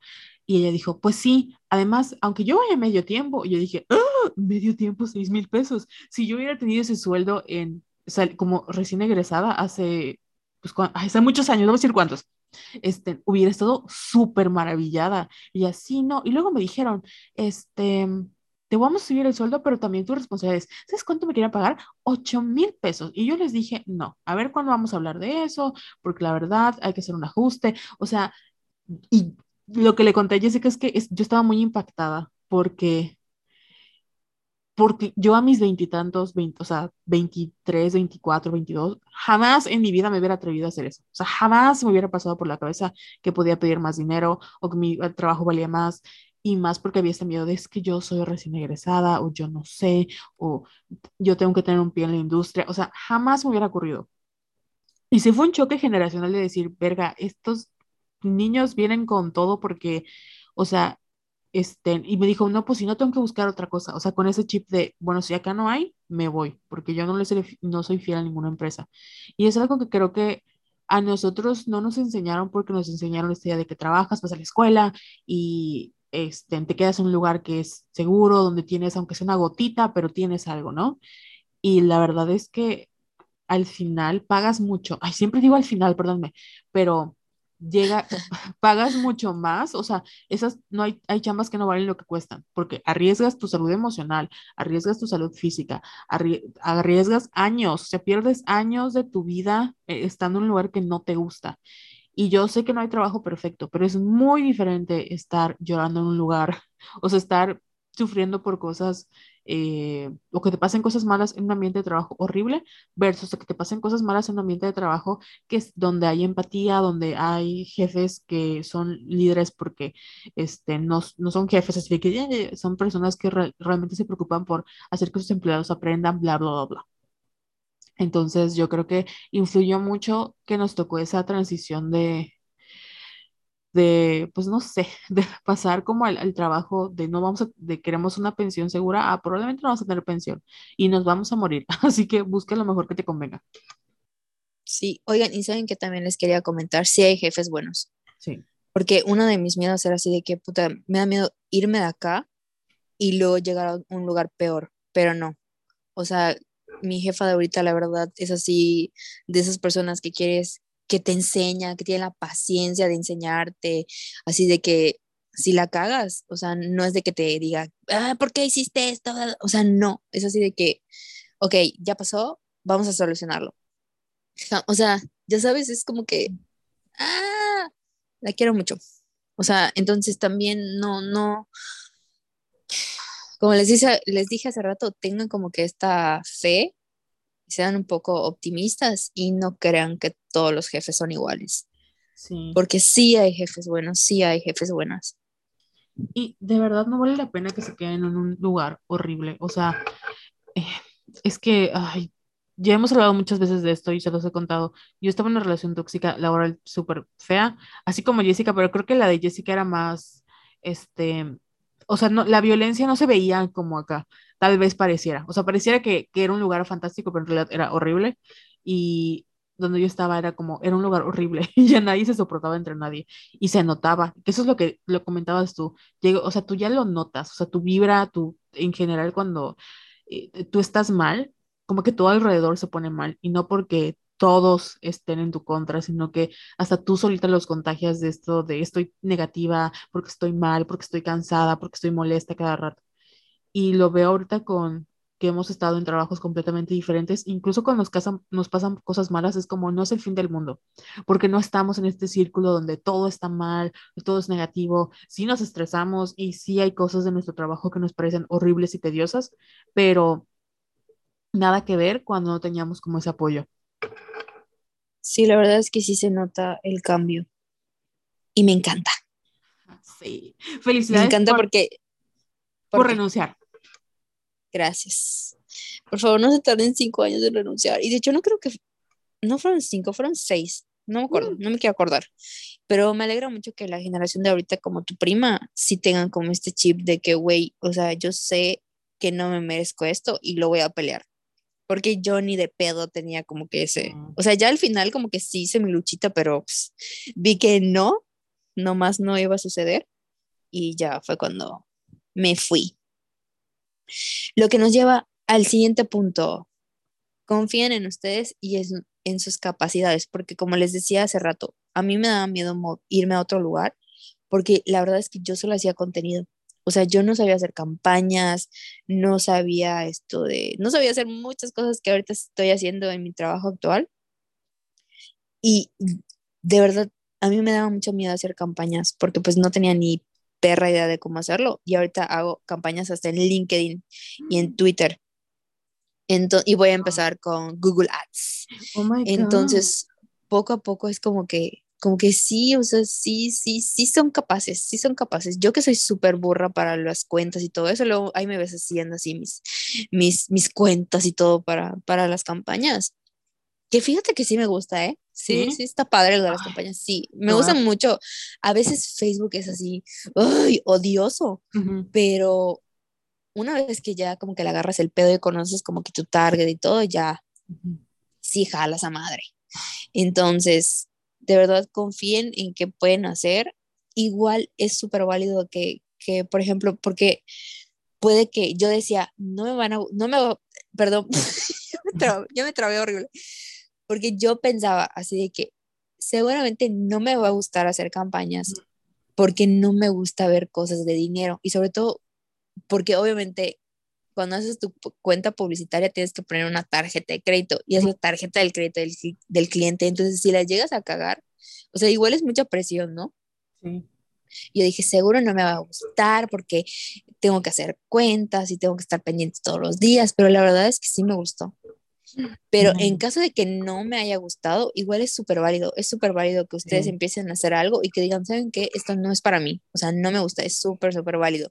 Y también pueden aprender muchísimas cosas, muchísimas otras cosas. Sí. Entonces, de verdad, dense, dense, siento que no nos damos como que muchas oportunidades. Es como Sí. que a la primera ya la cagué, ay, no, no sirvo para nada.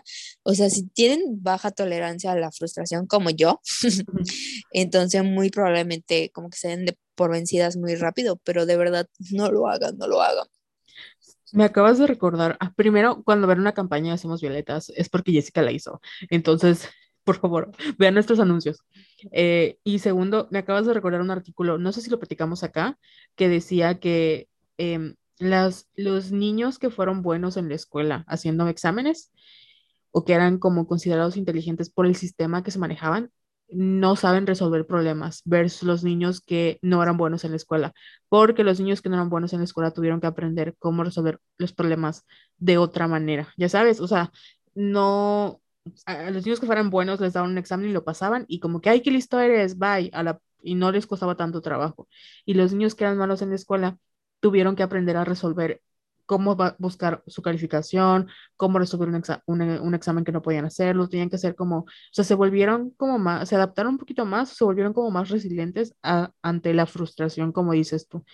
Y creo que muchas también de nuestra generación tiene como ese de que cuando eran niños eran cuadro de honor, les iba súper bien y así genios, y cuando crecieron se dieron cuenta de que pues se sentían como un fraude, y no porque hayan sido un fraude, porque sí, eran, sí son y eran muy inteligentes, solo que la escuela no te, o sea, te prepara para memorizar cosas, no para que pues cuestiones cosas o que seas creativo o de nuevo que busques tu propio camino sin tener que depender de un título y así. Güey, sí soy. Sí, y tiene mucho sentido, tiene mucho sentido porque obviamente, ay no, qué horror, yo estaba en cuadro de honor también, toda la primaria, es más, me, me llegó mi carta de, Oh ¿de my qué God. presidente? De, creo que de Vicente Fox. Fox. Sí, de que felicidades por tu alto promedio, no sé qué. Y yo iba a concursos así del niño lector y escritor y Sí. escribía cuentos y así súper intensa la Jessie. Pero sí, tiene mucha razón, tienes mucho, tiene mucho sentido lo, lo que dices. Güey, sí somos. Sí, somos. Ay, te iba a decir otra cosa, pero ya se me olvidó. ¿De Se la primaria? fue por completo. Eh, no me acuerdo. Se me fue. Si se te acuerda, me lo dices. Sí. Pero bueno, yo ya terminé con mis consejos. No mames, o sea, tres horas hablando de mis consejos. Ahorita vamos otras tres horas para hablar con los, de los consejos de Carol. Yay. Pues la verdad, yo voy a, este, es que muchos de los que dijiste coincido muchísimo, pero yo voy a hacerlo lo más rápido posible, no porque no quiero hablar mucho, sino porque siento que muchas de las cosas ya las abordamos. Pero bueno, mi primer punto, que no está acá, porque no los voy a leer escrito, nada más voy a leer. Este, si quieren saber qué se escribí, vayan al blog de Somos Violetas. Ay, sí, los voy a. Perdón, corte No, tu no, no. anuncios, pero sí, lo voy a subir al blog, que es como años que no subimos nada, lo voy a subir. Así es. Promesa promesa de que reactivamos el blog. Pero bueno, entran a www.somosvueltas.com y por ahí les va a aparecer el artículo. Si no, ya vemos que podemos poner como link en Instagram y por ahí lo ponemos para que vayan al blog y lean lo que yo escribí, porque yo no voy a repetir. Voy, voy a nada más decirles lo que, con mis primeros.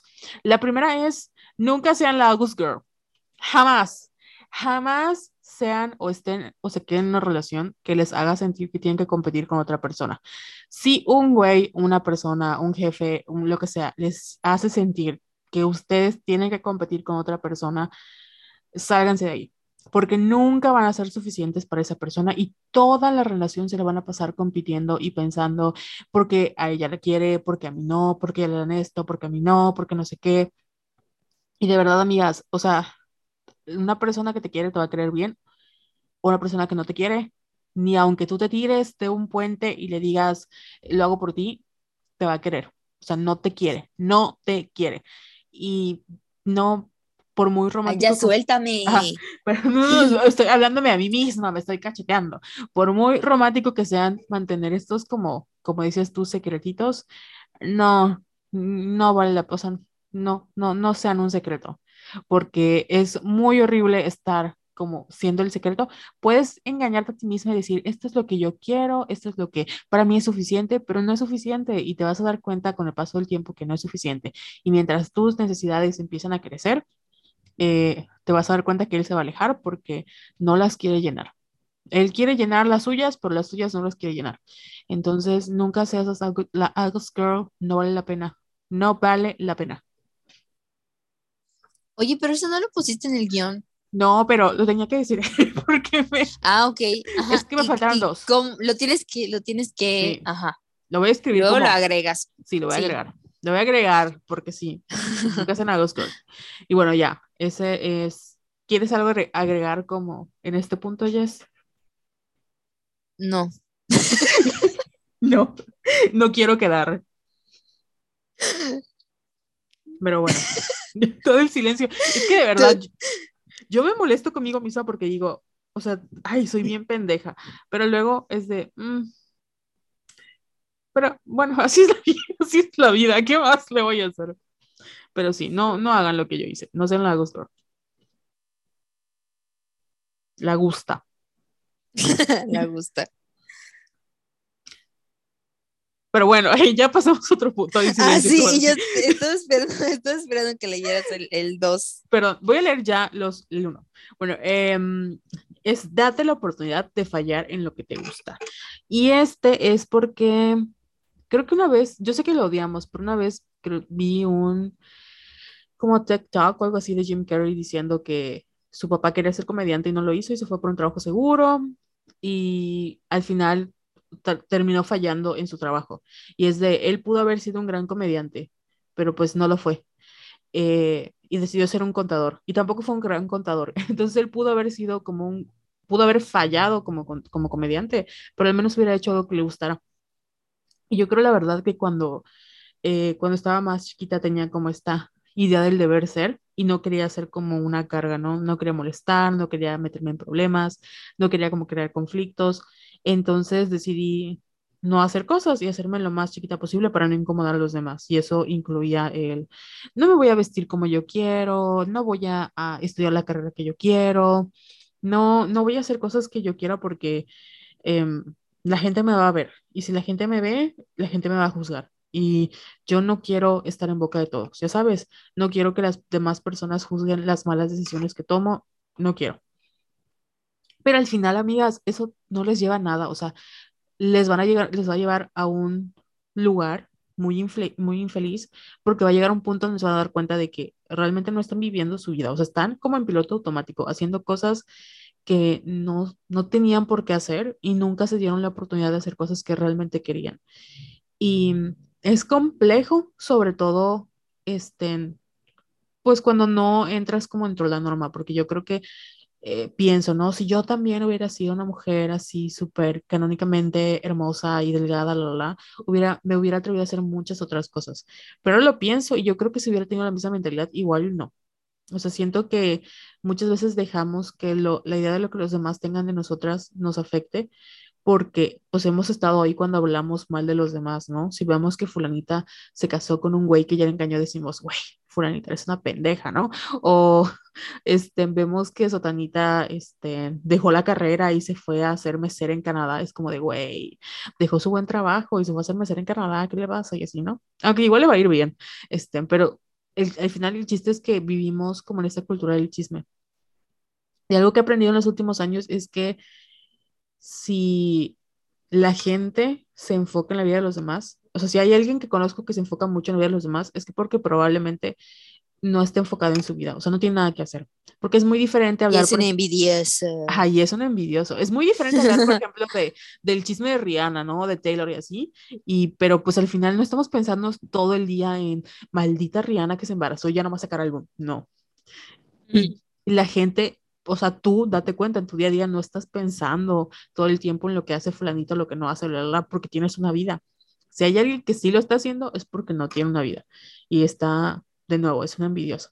Y yo siempre me cuestiono cuando veo una decisión que digo, güey, cuestionable, me pregunto, ¿por qué me, ¿por qué me obsesiono, por qué me hiperfijo en esa persona? O sea, porque quiero ser como ella, porque me da envidia lo que está haciendo. Y han habido ciertas influencers hay, hay, una sobre todo que no me caía mal, pero tenía una relación de amor y odio con ella. Y recuerdo que llegó un punto donde dije, ¿por qué me afecta tanto esta mujer? O sea, de verdad, ¿por qué? Porque no hacía nada cuestionable, solo vivía su vida. Y llegué a la conclusión de que era eso, de que ella vivía una vida y yo no podía vivir esa vida, porque no me daba la oportunidad. Entonces, ahorita, con todo lo que he aprendido y todo lo que pasó en la pandemia, es de, oye, voy a hacer lo que yo quiera hacer, cuando yo lo quiera hacer, como yo lo quiera hacer y me vale, porque no estoy en la secundaria como para que me esté afectando que la gente piense de mí. Y si aún así lo estuviera, creo que haría lo que yo quisiera hacer, porque igual me la pasaría muy feliz y la gente hablaría mal de mí, pero yo sería muy feliz. Y ellos seguirían viviendo una vida que tal vez no quieren vivir solo porque tienen mucho miedo a fallar en público. Qué fuerte, hermana. Oye, ¿sabes qué? Ahorita que mencionaste que creías que tu responsabilidad era no ser una carga. Creo que de allá viene como que tu incomodidad de querer enfrentar. Porque Carol es así de que, o sea, me cuenta algo y es así de que no, pero es que no le quiero reclamar ni le quiero decir nada. Y yo así como que, Carol, pero es que tienes que hablar con esta persona y ni siquiera es que la vayas a enfrentar, es que nada más la vas a buscar porque pues tienes que hablar con esa persona, o sea, para saber qué, cuál es el siguiente paso, ¿no? Y yo no. Y ella así de, y ella así de, no, no quiero, que no sé qué. Y yo así de, yo infartada, porque yo soy muy de, de, enfrentarme y de, ah. Guerra. De eh. luchita, ajá, de guerra, de, de, escupir veneno, así, o sea, yo sí soy muy así, pero Carol no. no. Ahora entiendo de dónde viene. Me da, me da mucho pendiente, o sea, me, ay, no, no puedo, de verdad no, no puedo. Me, el conflicto me genera como ansiedad, pero, o sea, es que como, te, como tú me decías, porque si dices que no quiero crear un problema y tú, es que no es un problema, y pero en mi cabeza era un problema, es, un, es que es un problema. Y luego pasaba, o sea, me acuerdo que tiene mucho que ver con, con mi situación laboral anterior, pero era de, este, al final tenía, platicaba con la persona que estaba buscando y no me decía nada de ese supuesto problema. O sea, no me decía nada malo y yo ya me había infartado, ya me había puesto, ya todo. Pero eso tiene que ver con otro punto que voy a mencionar. No está en orden, lo voy a saltar. Que es, date tiempo, dale tiempo al tiempo y vive en el presente. Porque con esta experiencia del trabajo, antes de que yo, o sea, es que eh, terminé, un trabajo o un proyecto laboral en diciembre, enero más o menos. Y me acuerdo que cuando me lo dieron, yo tenía agente de una lectura de tarot. Uno me regaló Dani, un saludo, canción de Bruma en Twitter, creo. Es muy buena para el tarot.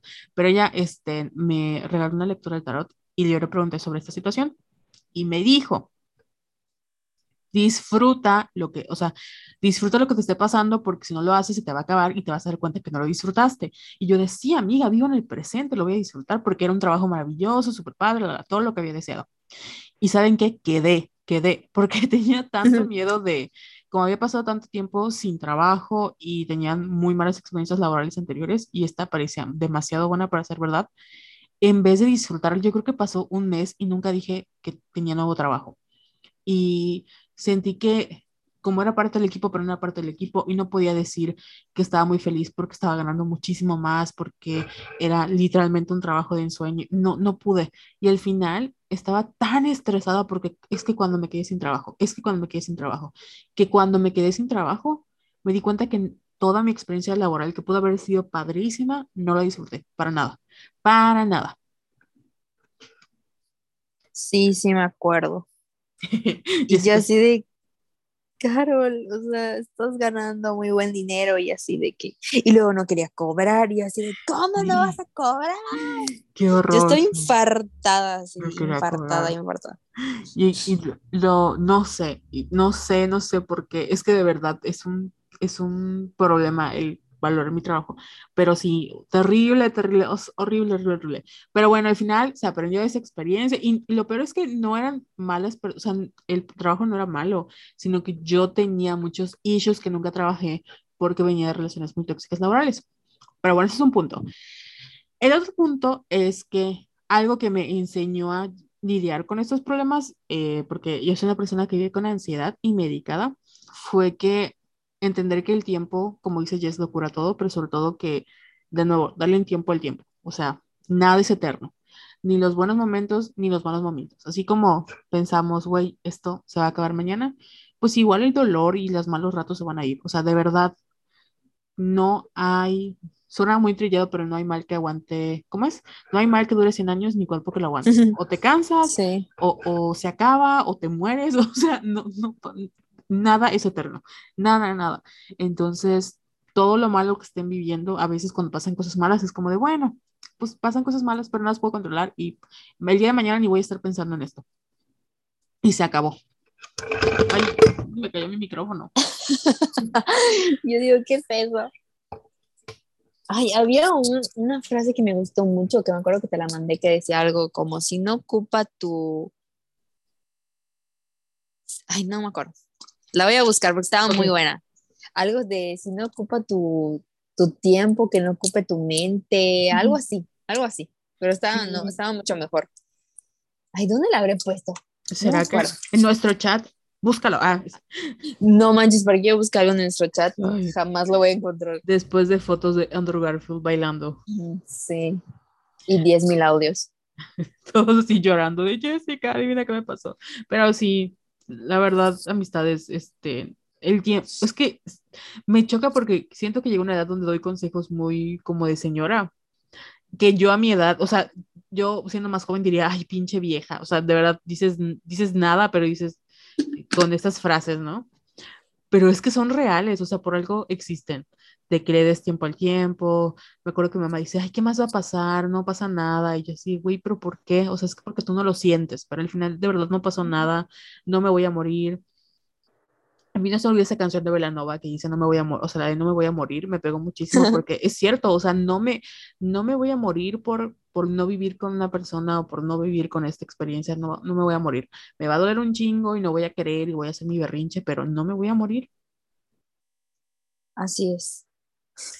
Se me había olvidado esa canción, qué buena está. Ay, icónica Velanova. Y no te he contado el chisme de Velanova, pero eso es para otro episodio. Porque está, está, es que hablamos de la gente envidiosa, hay un chisme de TikTok, bueno, lo vi en TikTok, pero lleva años, que dice que Denise Guerrero, que es la cantante de Velanova, ya ves que Velanova desapareció. O no desapareció, tomaron una pausa pero le hacían mucho bullying que porque se parece a la, a la, a la, India María. Entonces, que supuestamente la India María eh, regaló a sus hijos y uno de ellos era Denise Guerrero y hay una hermana de ella, supuestamente, que confirmó que sí es hija de la India María, entonces le hacían mucho bullying por eso. O sea, no que bullying, pero pues los rumores eran como de que, ay, Denise Guerrero, la hija de la India María.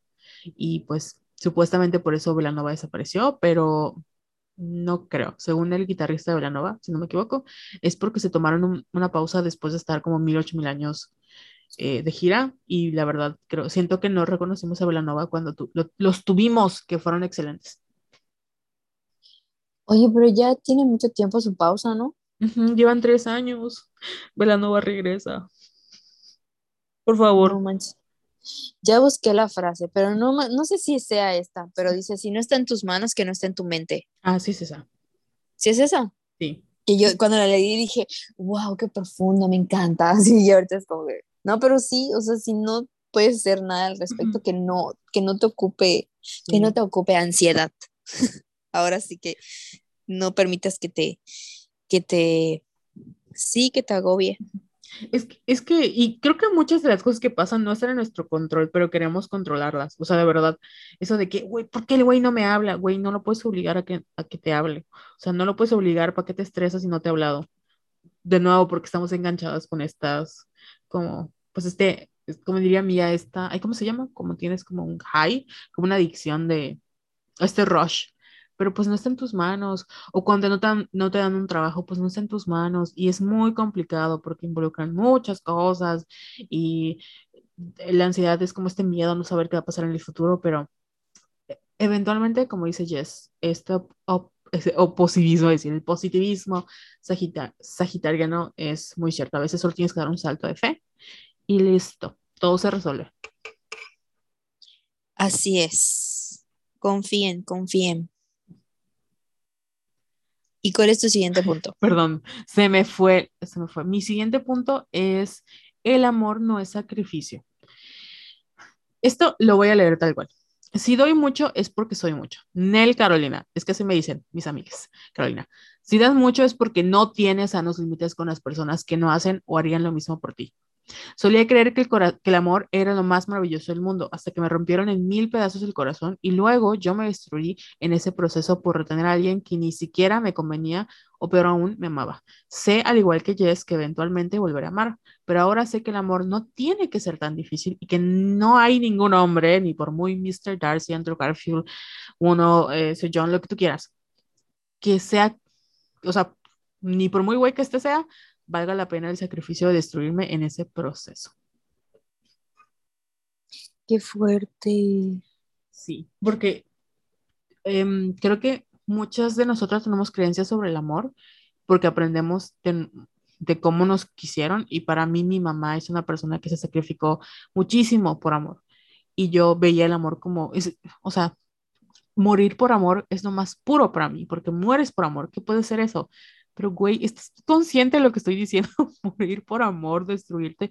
Y la verdad, o sea, yo no me niego como esa posibilidad de volver a amar. Sé que lo volveré a hacer, pero mm, siento que ahora si conozco una persona que tiene banderitas rojas, ya ni siquiera le volvería a ver. O sea, es como, ok, aléjate de mí. ¿Por qué?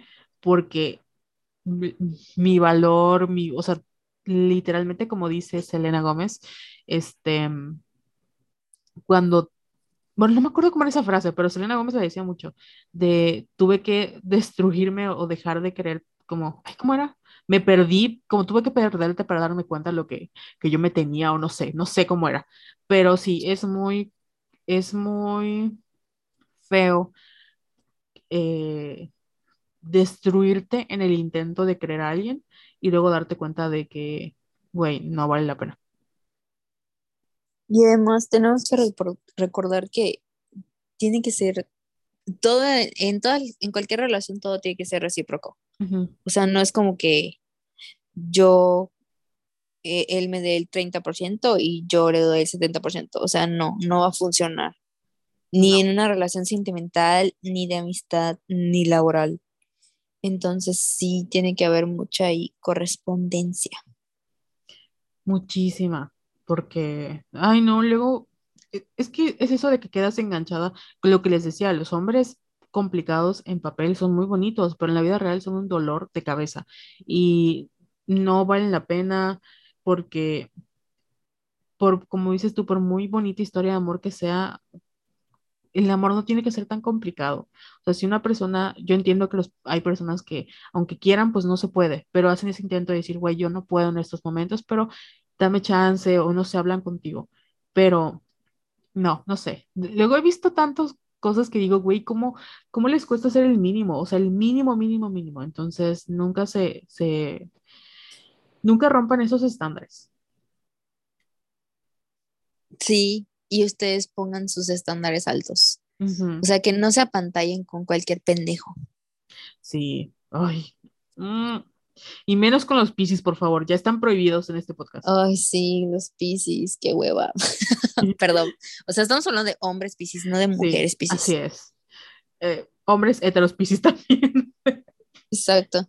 Eh, eh, ¿Qué otra cosa? Bueno, esos eran mis cuatro puntos, se me olvidó que eran cinco, pero estoy pensando, con todo lo que he vivido, con todo lo que he aprendido, es, creo que mi último punto sería que no te tomes tan en serio.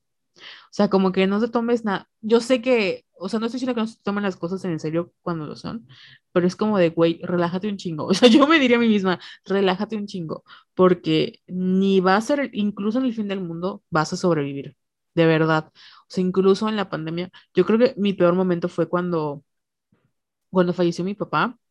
Eh, no sé si lo he contado en el podcast, pero bueno, la noche que falleció mi papá, yo estaba, no me había dado cuenta que eh, él, iba, él iba a fallecer porque estaba muy enfermo, pero pues yo no me di cuenta porque tenía el corazón destrozado por el Well, ¿no? Y por este Way Pieces. Y estaba tan clavada en eso que yo nunca, yo jamás me di cuenta que mi papá eran como sus últimas horas, jamás. Nunca me di la oportunidad de abrazarlo ni nada, o sea, jamás, jamás, jamás. Y algo que me dolió muchísimo fue eso de que dije, güey, ¿cómo es posible? Y me daba mucha pena decirlo en público, ¿cómo es posible que yo haya dejado pasar eh, como los últimos momentos de mi papá por andar pensando en un güey? Ay, voy a llorar, pero no voy a llorar. Entonces, em, como ese escenario horrible, catastrófico, me acuerdo que eh, mi mamá y yo y mi hermana salíamos y decíamos, o sea, la, la, vida seguía y yo decía, ¿cómo la gente puede seguir su vida normal si para mí el mundo está como que en pausa? O sea, ¿cómo? Pero la realidad es que en ese, escenario horrible me, me, daba risa, o sea, me volví a reír, me daba hambre, yo sé que la experiencia no tiene que ser universal, pero me, o sea, te, te vuelves, te, te, te, dan ganas de, de, ser horny, te dan ganas de comer, te dan ganas de reír, envías memes, o sea, incluso en el peor de los escenarios, la verdad es que la vida sigue. Y todo, de nuevo, todos los momentos horribles, horribles, horribles que parezcan, se van a acabar. O sea, un día ni te vas a acordar. Y no porque me levanto y digo, ay, no pienso en mi papá, pero sí, como que ese dolor o esa espada o lo que tú quieras, ya no está ahí. Entonces, no se tomen tan en serio ustedes mismas. A veces igual pasa con, con el fracaso, ¿no? Eh, el viernes que se fue, que, que me enviaron mi cámara, tuve una entrevista de trabajo y fue en inglés. Y la cagué horrible, la cagué horrible. O sea, se me olvidó cómo hablar inglés, se me cuatropió el cerebro. O sea, dije, bueno, puras mamadas. Y me contrataron. Yo pensé que ya no me habían dado por, por perdido, o sea, lo vi por perdido y al final no acepté ese trabajo, pero me sorprendió mucho. O sea, estuve todo el fin de semana, o bueno, un ratito porque no estaba así, pero estaba así como, güey, no puedo creer, no podía quitarme la cabeza la imagen de este güey hablando conmigo, porque era un gringo, o sea, no era una persona hablando inglés como su segundo idioma, era un gringo real que me estaba juzgando mi inglés. Y al final me dijeron, ay, es que le usaste mucho al cliente. Y yo, verga, ¿cómo? O sea, está ciego, o sea, ¿qué pedo? Este, no tiene oídos, pero no pasó nada, o sea, no pasa nada. Y, y es eso, al final, no, o todo se resuelve, o las cosas acaban, o se te olvida, o sanan, o lo que sea, pero nada, nada, nada. Eh, creo que no me volvería a tomar así como tan en serio y tan, era muy insufrible. Obviamente justificado porque pues todos pasamos por esos procesos, pero al final, este, el tiempo pasa, las heridas sanan y nada, ni por un error tan grande que seas, eh, tienes por qué autocastigarte y sentir y, y, quedarte en un lugar o en, en, ese estado mental de me voy a, a autoflagelar o me voy a, a autocastigar por estas cosas porque pues ni, ni, vale la pena, amiga, no te tomes en serio. Güey, ya pasó, ya me caí, ya X, me levanto y la vida sigue. Sí, exacto, puedes reconocer que la cagaste o no sé, incluso que hiciste el oso, pero es como, ya pasó, o sea, ya pasó a lo que sigue y creo que, creo que sí podía re, eh, resumir la vida o no sé, uh -huh. sería como, no te enganches. Sí. O sea, como que de verdad, como tú dices, relájate, o sea, te van a pasar cosas mejores, o a lo mejor y no, pero vas a saber cómo enfrentarlas. Sí. O sea, y la vida va a seguir. Sí, es lo que platicaba creo que con Julia esta semana. Julia es una amiga de TQM, siempre la menciono, porque decíamos, güey, si hubiéramos estado en otro, o sea, si todo lo que me pasó esta semana hubiera estado en otro estado mental, y me hubiera muerto, o sea, yo creo que me hubiera tirado de un puente, pero no, como que de nuevo, tu perspectiva conforme a la edad sí te va dando como esa perspectiva de que las cosas no son tan malas como parecían y si lo eran y si lo fueron, igual y sobreviviste. Y por eso es muy importante que cuiden su salud mental y se han habido muchos estudios de gente que eh, eh, en momentos suicidas se dan cuenta en el acto que no querían, no quieren realmente morir, pero no ven la salida porque es una visión de túnel. Y es muy irresponsable de nuestra parte decir, ay, siéntanse bonito, no se lo tomen tan en serio, porque sabemos que no se lo toman, o se lo toman muy en serio por ciertas razones. Nosotras, ya saben, nuestro historial clínico, pero como parte de las cosas que nos han ayudado también a liberar esa carga es que, güey, ya siento que ya ni nos tomamos tan en serio como antes de que nos sentíamos y no, al final si cometemos un error, güey, ya, ya pasó. Se me va a olvidar dentro de los siguientes cinco minutos cuando vea un TikTok y ya, no pasa nada. Sí, amigas, no pasa nada. Esténse tranquilas. Oye, y ahorita que estaba checando como que las estadísticas del, bueno, no del podcast, tendríamos que hacer como que ver las estadísticas del podcast, pero en la, por ejemplo, en la página de Facebook nos siguen muchas personas de entre 18 y 24 años. Y luego como que nuestro segundo público objetivo, o sea, las que más nos consumen, son entre 25 y 34 años. Oh my God. O sea, nos escuchan mucha gente joven y me siento con esta responsabilidad de decirles así de que de verdad, de verdad, tienen todo, así, me siento Guillermo del Toro al decirles así, que es que tienen toda una vida por delante. O sea, disfrútense mucho, no se enganchen. Si tienen algún problema, pidan ayuda. O sea, de verdad, pase lo que pase, no es el fin del mundo. Sí, y todos, o sea, incluso en el fin del mundo, estamos viviendo el fin del mundo supuestamente. Güey, la gente sigue yendo a trabajar, la gente se sigue enamorando, la gente sigue teniendo hijos, la gente sigue viendo películas, o sea, la gente sigue equivocándose o sube, o sea, las cosas siguen pasando de verdad, incluso en el fin del mundo. Según las estadísticas de Anchor, nuestro mayor público es de 23 a 27, luego le siguen las de 28 a 34, un saludo a nuestra generación, y luego las de 18 a 22 en creo que Spotify. Según yo, no se escuchaban así treintonas como yo, pero no se nos escucha gente más joven. Sí, ay, que amigas, ¿qué les enseñamos? Nada bueno. Bueno, no es cierto, les enseñamos cosas buenas, la verdad. Sí, o sea, no somos como que los roles a seguir, pero yo creo que somos personas no tan cuestionables. O sea, luego de decir, sí, nos estamos, no sabíamos dónde viven los güeyes, pero claro que los amamos. Sí, exacto. Y pues bueno, no sé si tienes algo más que agregar. Fue un episodio diferente porque no chismeamos, pero creo que puede servir para, sí, que sea así como que atemporal cuando chequen en los episodios así que digan, oh, consejos y le dan clic y escuchan Sí. Nuestras valiosísimas enseñanzas. Enseñanzas. De verdad, no se toma, o sea, como dices tú, como Guillermo del Toro, ay sí, hagan, por eso siempre decimos que somos como sus, sus amigas feministas de confianza, o sea, de verdad, yo sé que la vida está culera, y no sé, y no sé si la vida luego se pone mejor, no lo sé, pero creo que uno aprende a manejarlo, que es lo que hablábamos. Entonces, eh, la crisis de los veintitantos no es eterna, las cosas mejoran y si no, algo pasa que nos hace decir, ya basta, basta ya, como la Jenny Rivera. Y cambiamos, o sea, literalmente cambiamos, la gente que nos rodea también cambia. Eh, creo que el último consejo como extra que les agregaría es que aprendan a decir adiós cuando tienen que hacerlo y no, como no tarden con esos adioses. A veces hay personas que ya no tienen que estar en tu vida y ni modos, o sea, hoy sí que como dice mi astral, let go and let God. Sí, déjenselo encargado Diosito al universo, a, Taylor Swift, a quienes ustedes quieran. Porque luego nos quedamos en lugares y con personas que pues ya no nos aportan a nuestra vida y el agua siempre busca su nivel, no como a manera clasista, sino porque a veces hasta las fibras se te contagian y hay amistades que se quedan estancadas porque pues tienen, no quieren salir, o sea, no quieren salir o son envidiosas o lo que sea y no los dejan crecer. Tampoco les estoy diciendo que dejen a sus amigas, sino que este, ustedes se reconozcan cuando una relación ya no da más. Sí, cuídense mucho a ustedes y cuiden mucho a sus amigas. Ujú. Sí, porfis. Un saludo a todas mis amigas, las quiero mucho. Ay, ya se me fue lo que iba a decir.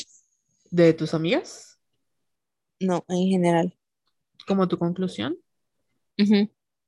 Mm, Pero mi conclusión es eso. Stay chill. Stay chill.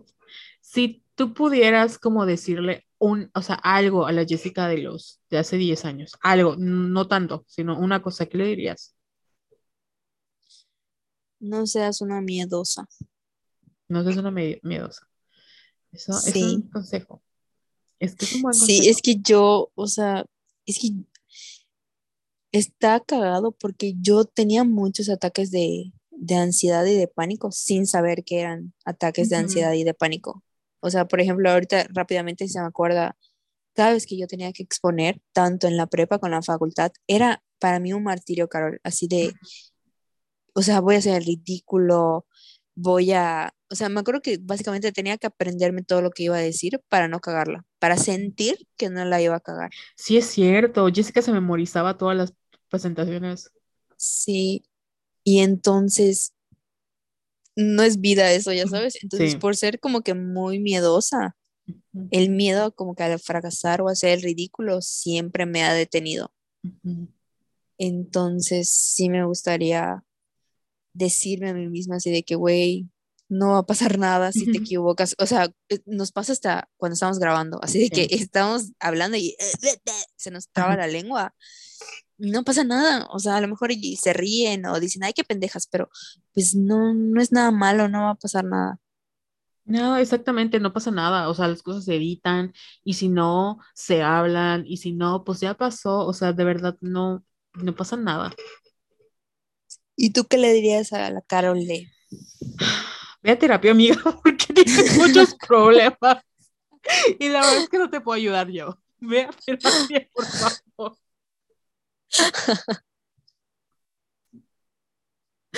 Ay, no manches. Es que, ay, sí, la verdad, si yo, si yo regresara, creo que esa sería mi, la, la terapia fue mi mejor inversión. Al principio sí dije, no, no voy a pagar tanto, pero luego fue como de, güey, gracias, necesito ayuda. Entonces, creo que sí, como reconoce que necesitas ayuda y ya. O sea, no esperes a que exploten las cosas, porque eso sí es, creo que mi peor defecto es que soy muy decidiosa y tú lo has visto. Yo hasta que no- las cosas no exploten en mi cara, no digo, ayúdame, tengo un problema. Sí. Ay, pinche Carol. Pero bueno, amigas, así me quieren. Eh, ¿cuáles son tus redes, Jess? O no sé si quieres cerrar otra cosa. No, creo que eso es todo. Por favor, no tengan miedo. Por favor, no tengan miedo y si pueden, vayan a terapia o inviertan en ustedes mismas. Bueno, Sí. ahora sí. ¿Cuáles son tus redes, Jess? Mis redes son arroba yesayala17. ¿Y las tuyas? Las mías son arroba Venus en Pisces. Eh, Sale como bloqueada mi cuenta, pero es porque no quiero que los de mi trabajo se enteren. No quiero que vean que comparto monos chinos. Pero bueno, solo eso. Bueno, cuídense mucho y espero que les haya gustado mucho este episodio, aunque no tuvo chismecito, pero estuvo un poco más profundo y sentimental. Entonces, lo hicimos porque queremos que, que estén bien, que se la pasen mejor que nosotras cuando estábamos en nuestros 20 Sí. Bueno, Carol sigue en sus 20, pero yo no. Pero de verdad quiero, quiero como que cuidarlas y protegerlas y darles así, de verdad, si yo pudiera, las pondría en una bola de cristal así para que no les pase nada malo, pero no lo puedo hacer. Lo mejor que puedo hacer es contarles mi experiencia para que ustedes se la pasen mejor que yo y sean más, más felices. Sí, yo creo que siempre lo platicamos de nadie puede como quitarte el dolor que, que, que llevas, o sea, tú tienes que atravesar esos procesos, pero no tienes que hacerlo sola. O sea, yo sé que si bien no puedo quitarte como ese trabajo que tienes que hacer, pues no tienes que hacerlo sola y ya. Así es, estamos para acompañarnos. Así es. Pues bueno, esto ha sido todo por hoy. Nos vemos en el próximo episodio. Eh, que tengan un feliz 14 de febrero. Por favor, tengan cuidado, usen protección porque luego salen escorpios. sí, y por favor no se olviden de compartir este episodio si les gustó, obviamente, en todas sus redes sociales. Síganos en, en Twitter, en Instagram, en Facebook como Somos Violetas. Please. Que nos recomiendan. Fijo en TikTok diciendo, ay, no me gustan esos podcasts con gente igual, pero nunca veo, nunca veo lo que callamos las violetas en las recomendaciones. Y ahí me ven ahí. Si ven lo que callamos las violetas, soy yo comentando, como hay un podcast padrísimo que hacen dos chicas yucatecas, súper guau. Nadie sabe que soy yo. Ay, ay, lo voy a empezar a hacer también. Sí, nadie sabe. Nosotros es como haciendo la autopromoción. Pero bueno, nos vemos en el siguiente episodio. Bye. Bye.